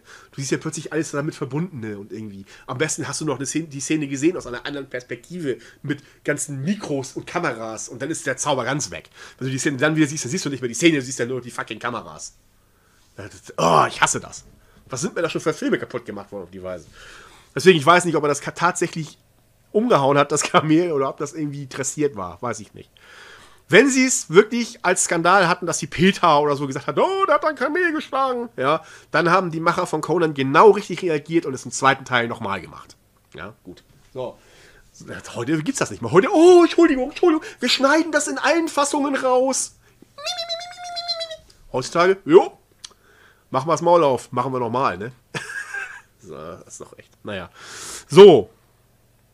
Na, auf jeden Fall kommt, äh, finden sie in dieser Stadt einen Turm und der gehört diesem Schlangenkult. Und da dringen sie dann halt eben ein und stehlen da ein paar Dinge und können dann auch entkommen. Ja, und dann suchen sie weiter nach diesem, ne, da in der Nähe muss ja irgendwie, wenn die dann einen Turm in der Nähe haben, dann haben die da auch wahrscheinlich irgendwie eine Art Hauptsitz oder bla bla bla, ne? So, dann finden sie noch so einen Magier, der sich den auch noch so ein bisschen, oder Conan findet den, schließt sich den und dem dann an und der hilft ihm dann auch so ein bisschen. Und ach, ich, ich rede wieder viel zu viel. Kommen wir, machen wir es, kurz ein bisschen ab. Conan fliegt auf. Also er wird dann noch gefasst von diesem Schlangenkult. Und dann nageln sie ihn, weil sie, er hat ja da diese Dinge gestohlen in diesem Turm. Als Strafe nageln sie ihn an einen Baum. So. Vorher sagt Tulsadum ihm noch, das Geheimnis des Stahls ist nichts wert. Ja. Fleisch ist mächtiger als Stahl und dann befiehlt er irgendwie einer Frau da von der Klippe zu springen. Das macht die dann mal eben so. Ja, also die war halt bescheuert, weil er sie manipuliert hat. Das soll mächtiger sein als Stahl. Naja, was dann, dann wirklich mächtiger ist, das erfahrt ihr dann im Spoiler. Ähm, auf jeden Fall erkennt er, dass Conan, wer Conan ist. Weil Conan ihm das sagt. Ne? So, und äh, auf jeden Fall nagelt er ihn dann an den Baum. Und da wird er dann aber runtergeholt wieder. Also erstmal kommt diese geile Geier-Szene, finde ich auch mega cool. Wie er dann da sitzt, äh, der, der, Geier auf, auf Conan und an ihm frisst. Conan kommt zu sich und beißt ihm die Kehle durch. Sowas möchte ich mal wieder in Filmen sehen, verdammt nochmal. naja, auf jeden Fall ähm, wird er dann von Subotai von dem Baum runtergeholt und dann gerettet, ist aber dann auch in so einer Art Koma, nahe dem Tod, keine Ahnung, weil er unheimlich viel Blut verloren hat wohl und auch da schon tagelang gehongen, gehongen, gehangen hat und halb verhungert ist oder was, keine Ahnung. Und dann äh, malt dieser Zauberer ihm überall so runenartige Zeichen drauf, ja, um ihn wiederzubeleben. Nachts kommen dann irgendwelche dämonischen Geister, diesen Zeichentrick. Damals war es mit den Spezialeffekten halt, naja, aber gerade das hatte wiederum irgendwie was Comichaftes, was ich wieder mag, ja. Valeria wehrt diese Geister dann ab. Und dann kommt, dann kommt Conan sie wieder zu sich und ist dann wieder ne, erstarkt. Und dann ja, planen sie jetzt gemeinsam die Rache. Dann dringen sie halt eben in diesen. In, es gibt da so eine Art Höhlensystem, Hauptsitz, Haar, mit Harem und allem drum und dran, ne? Wo halt dieser Schlangenkult seinen Sitz hat. Und da malen sie sich diese ikonischen Kriegsbemalungen an. Großartig, einfach nur Diese, die, diese Kostümierung, also die, die, diese Bemalung, die sie sich darauf machen. Sieht überhaupt nicht peinlich oder so aus, wie in manchen anderen Filmen manchmal, ne? Also das ist einfach nur cool, ja, und dann gehen sie halt eben zu dritt da rein und metzeln die alle nieder. Und da kann, kann man dann auch wirklich sehen, okay, mit Valeria legst du dich fucking nicht an. Ja. So, und dann komme ich zum Spoiler. Denn es gibt einen Grund, warum sie da reingehen. Das ist nicht nur, es geht nicht nur um Rache. Es gibt nämlich einen König, gespielt von Max von Sydow, und dessen Tochter wurde von diesem Schlangenkult bezirzt und da hingebracht. Die soll Tulsa Dooms Gemahlin werden. Und das möchte er verhindern. Er möchte seine Tochter wieder haben. Die sollen sie also befreien, wenn man so will. Ja? Und dann sagen sie sich auch, es geht jetzt hier nicht nur um Rache, es geht darum, das Mädchen zu befreien. Rache können wir immer noch üben. Wir wollen erstmal nur dieses Mädchen befreien. Das machen sie auch. Und auf ihrer Flucht, nachdem sie die auch tatsächlich gerettet haben und dann wegreiten, schafft es Tulsa Doom, eine Schlange zu erstarren zu einem Pfeil. Ja, und diesen Schlangenpfeil auf Valeria zu schießen, die dann stirbt in Conans Armen. Und dann kommt auch, das ist auch übrigens, manchmal werde ich ja gefragt nach Szenen, wo ich dann doch mal ein Tränchen verdrücken muss. Das ist eine von diesen Szenen. Valeria wird dann von Conan Feuer bestattet. Und Subotai bringt ihm die Fackel und kommt hinterher wieder zurück und geht wieder zum Zauberer. Und als er den Zauberer erreicht, weint Subotai. Und der Zauberer fragt ihn, warum weinst du? Und Subotai sagt, es ist Conan, er kann nicht weinen. Darum weine ich für ihn. Und dann die Musik im Hintergrund. ich weiß nicht, warum mich das berührt, aber es ist so. Ja. Das berührt mein Metal Heart. Ja. Ich liebe diesen Film, ihr merkt es vielleicht. So, auch so Details, habe ich auch vergessen, wollte ich auch erzählen bei diesen Arena, diesen blutigen Arena-Kämpfen am Anfang, wo er töten lernt, ja, da sind mir Details aufgefallen, die ich bis heute gar nicht wahrgenommen habe. Zum Beispiel siehst du in einer Szene, wie Conan mit einer kurzen Axt, ja, jemanden am Boden liegenden erschlägt. Und im linken Bildschirmrand siehst du halt Conan, wie er immer wieder nach unten schlägt. Die Axt trifft natürlich offscreen. Ja, aber obwohl der Film ist schon ziemlich blutig mit Enthauptung und all so Scheiß, ne? So. Aber du siehst halt, wie er immer runterschlägt. Und dann siehst du aber auf der rechten Bildschirmseite den Schatten dieses Geschehens. Und ich habe mein Leben lang immer nur diesen Schatten gesehen. Die Szene ist so gemacht, dass du Conan siehst bei dem, was er tut. Du achtest aber nur auf den Schatten. Das, das fand ich faszinierend. Das, das, ist mir das erste Mal jetzt aufgefallen. Bei, bei so oft, wie ich den Film schon gesehen habe. Solche Details, du entdeckst halt wirklich immer wieder beim Gucken irgendwelche neuen kleinen Details. Das, das, ich liebe diesen Film. So, auf jeden Fall, ähm, Valeria wird dann Feuer bestattet und Conan will jetzt Rache. Ja, dann nimm, nehmen sie dieses, dieses Mädel, was ja eigentlich zum König gebracht werden soll, binden sie an einen Fels. da ist so eine alte Festung, da war mal irgendwie, die wird ihm von diesem Magier gezeigt, da haben mal irgendwie Götter gelebt, angeblich, keine Ahnung. Das sind eigentlich nur noch so Stonehenge-artige Steine und so, ne? Und da machen sie eine Festung draus mit ganz vielen Holzstacheln, die sie aufstellen und Pfeilen, die sie bauen und, ne? Weil sie wissen, durch diese Feuerbestattung weiß Tulsa Doom, weil er das Feuer sieht, wo Conan sich aufhält. Und jetzt würde ihn sich holen wollen, ihn fertig machen wollen. Klar, ne? Ja, und das, die kommen dann angeritten und er, Subotai und der Magier erwarten die schon und dann kämpfen sie gegen und metzeln die, die, die ganzen Typen dann nieder. Und dann ist das, der letzte Kampf ist dann nachher, da ist ein so ein Typ, der gehört zu den Leuten von Tulsa Doom, der sieht so ein bisschen aus wie Lemmy. Der hat so diesen Lemmy-Bart und auch eine Knollennase so ein bisschen, ne? Den habe ich auch nicht wieder gesehen, jedenfalls nicht bewusst, diesen Schauspieler. Und äh, gegen den kämpft Conan richtig länger. Und als er gerade Conan fast erschlagen kann, wird das Schwert plötzlich abgefangen durch eine andere Klinge und du denkst, hä? Wer, wer, ist da denn jetzt, ne? Man sieht sie plötzlich in so einer leuchtenden, walkürenhaften Rüstung den Geist von Valeria. Und dann wieder, wie episch, ne? Naja, und dann kommt Conan wieder auf die Beine und dann macht er den Typen platt. Dieser andere, der, der, das ist ja auch ein Double von Schwarzenegger, der spielt hier ja auch mit, ich vergesse den Namen immer von dem Typen. Der hat auch schon bei Running Man mitgespielt am Ende soll er ja den, den Helden bei Running Man den Helden platt machen und sagt dann, nö, nö, das überlege ich mir nochmal. Ich muss das, ich muss das weg. der Typ, der spielt ja jetzt auch so einen langhaarigen, einen von den Kriegern von Tulsa Doom.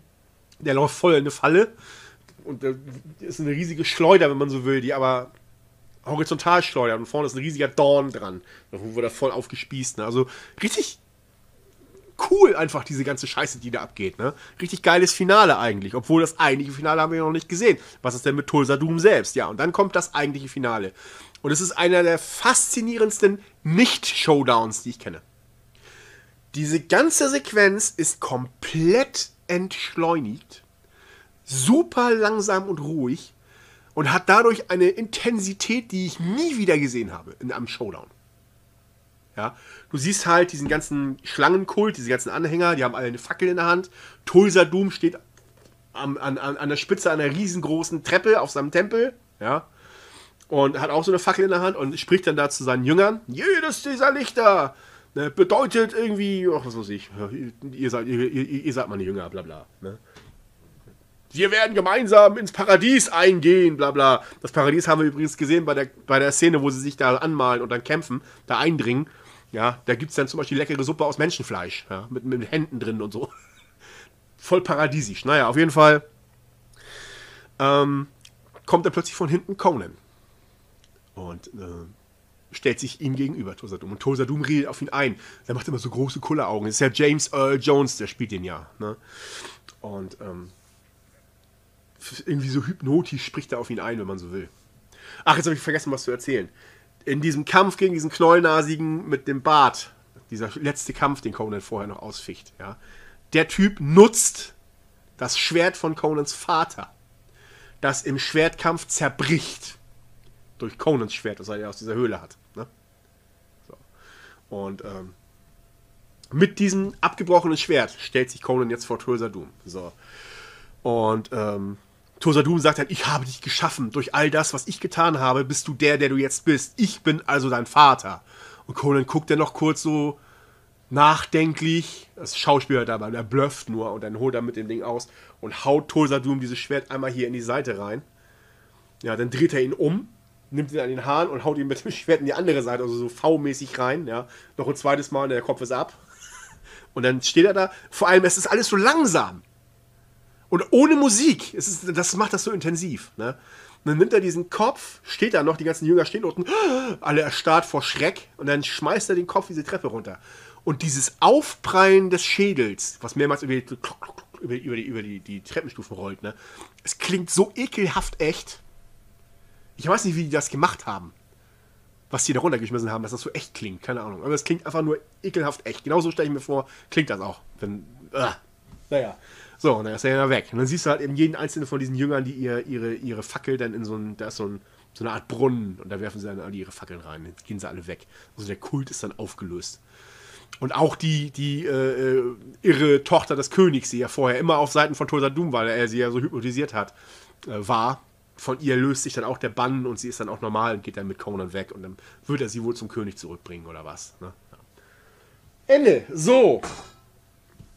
Also, ja, jetzt habe ich doch wieder viel zu viel erzählt. Ja, aber habe ich jetzt mal ausführlich gemacht. Ne?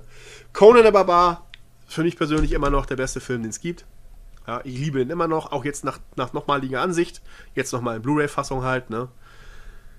Ah, schön. Da ging es mir richtig gut hinterher. so.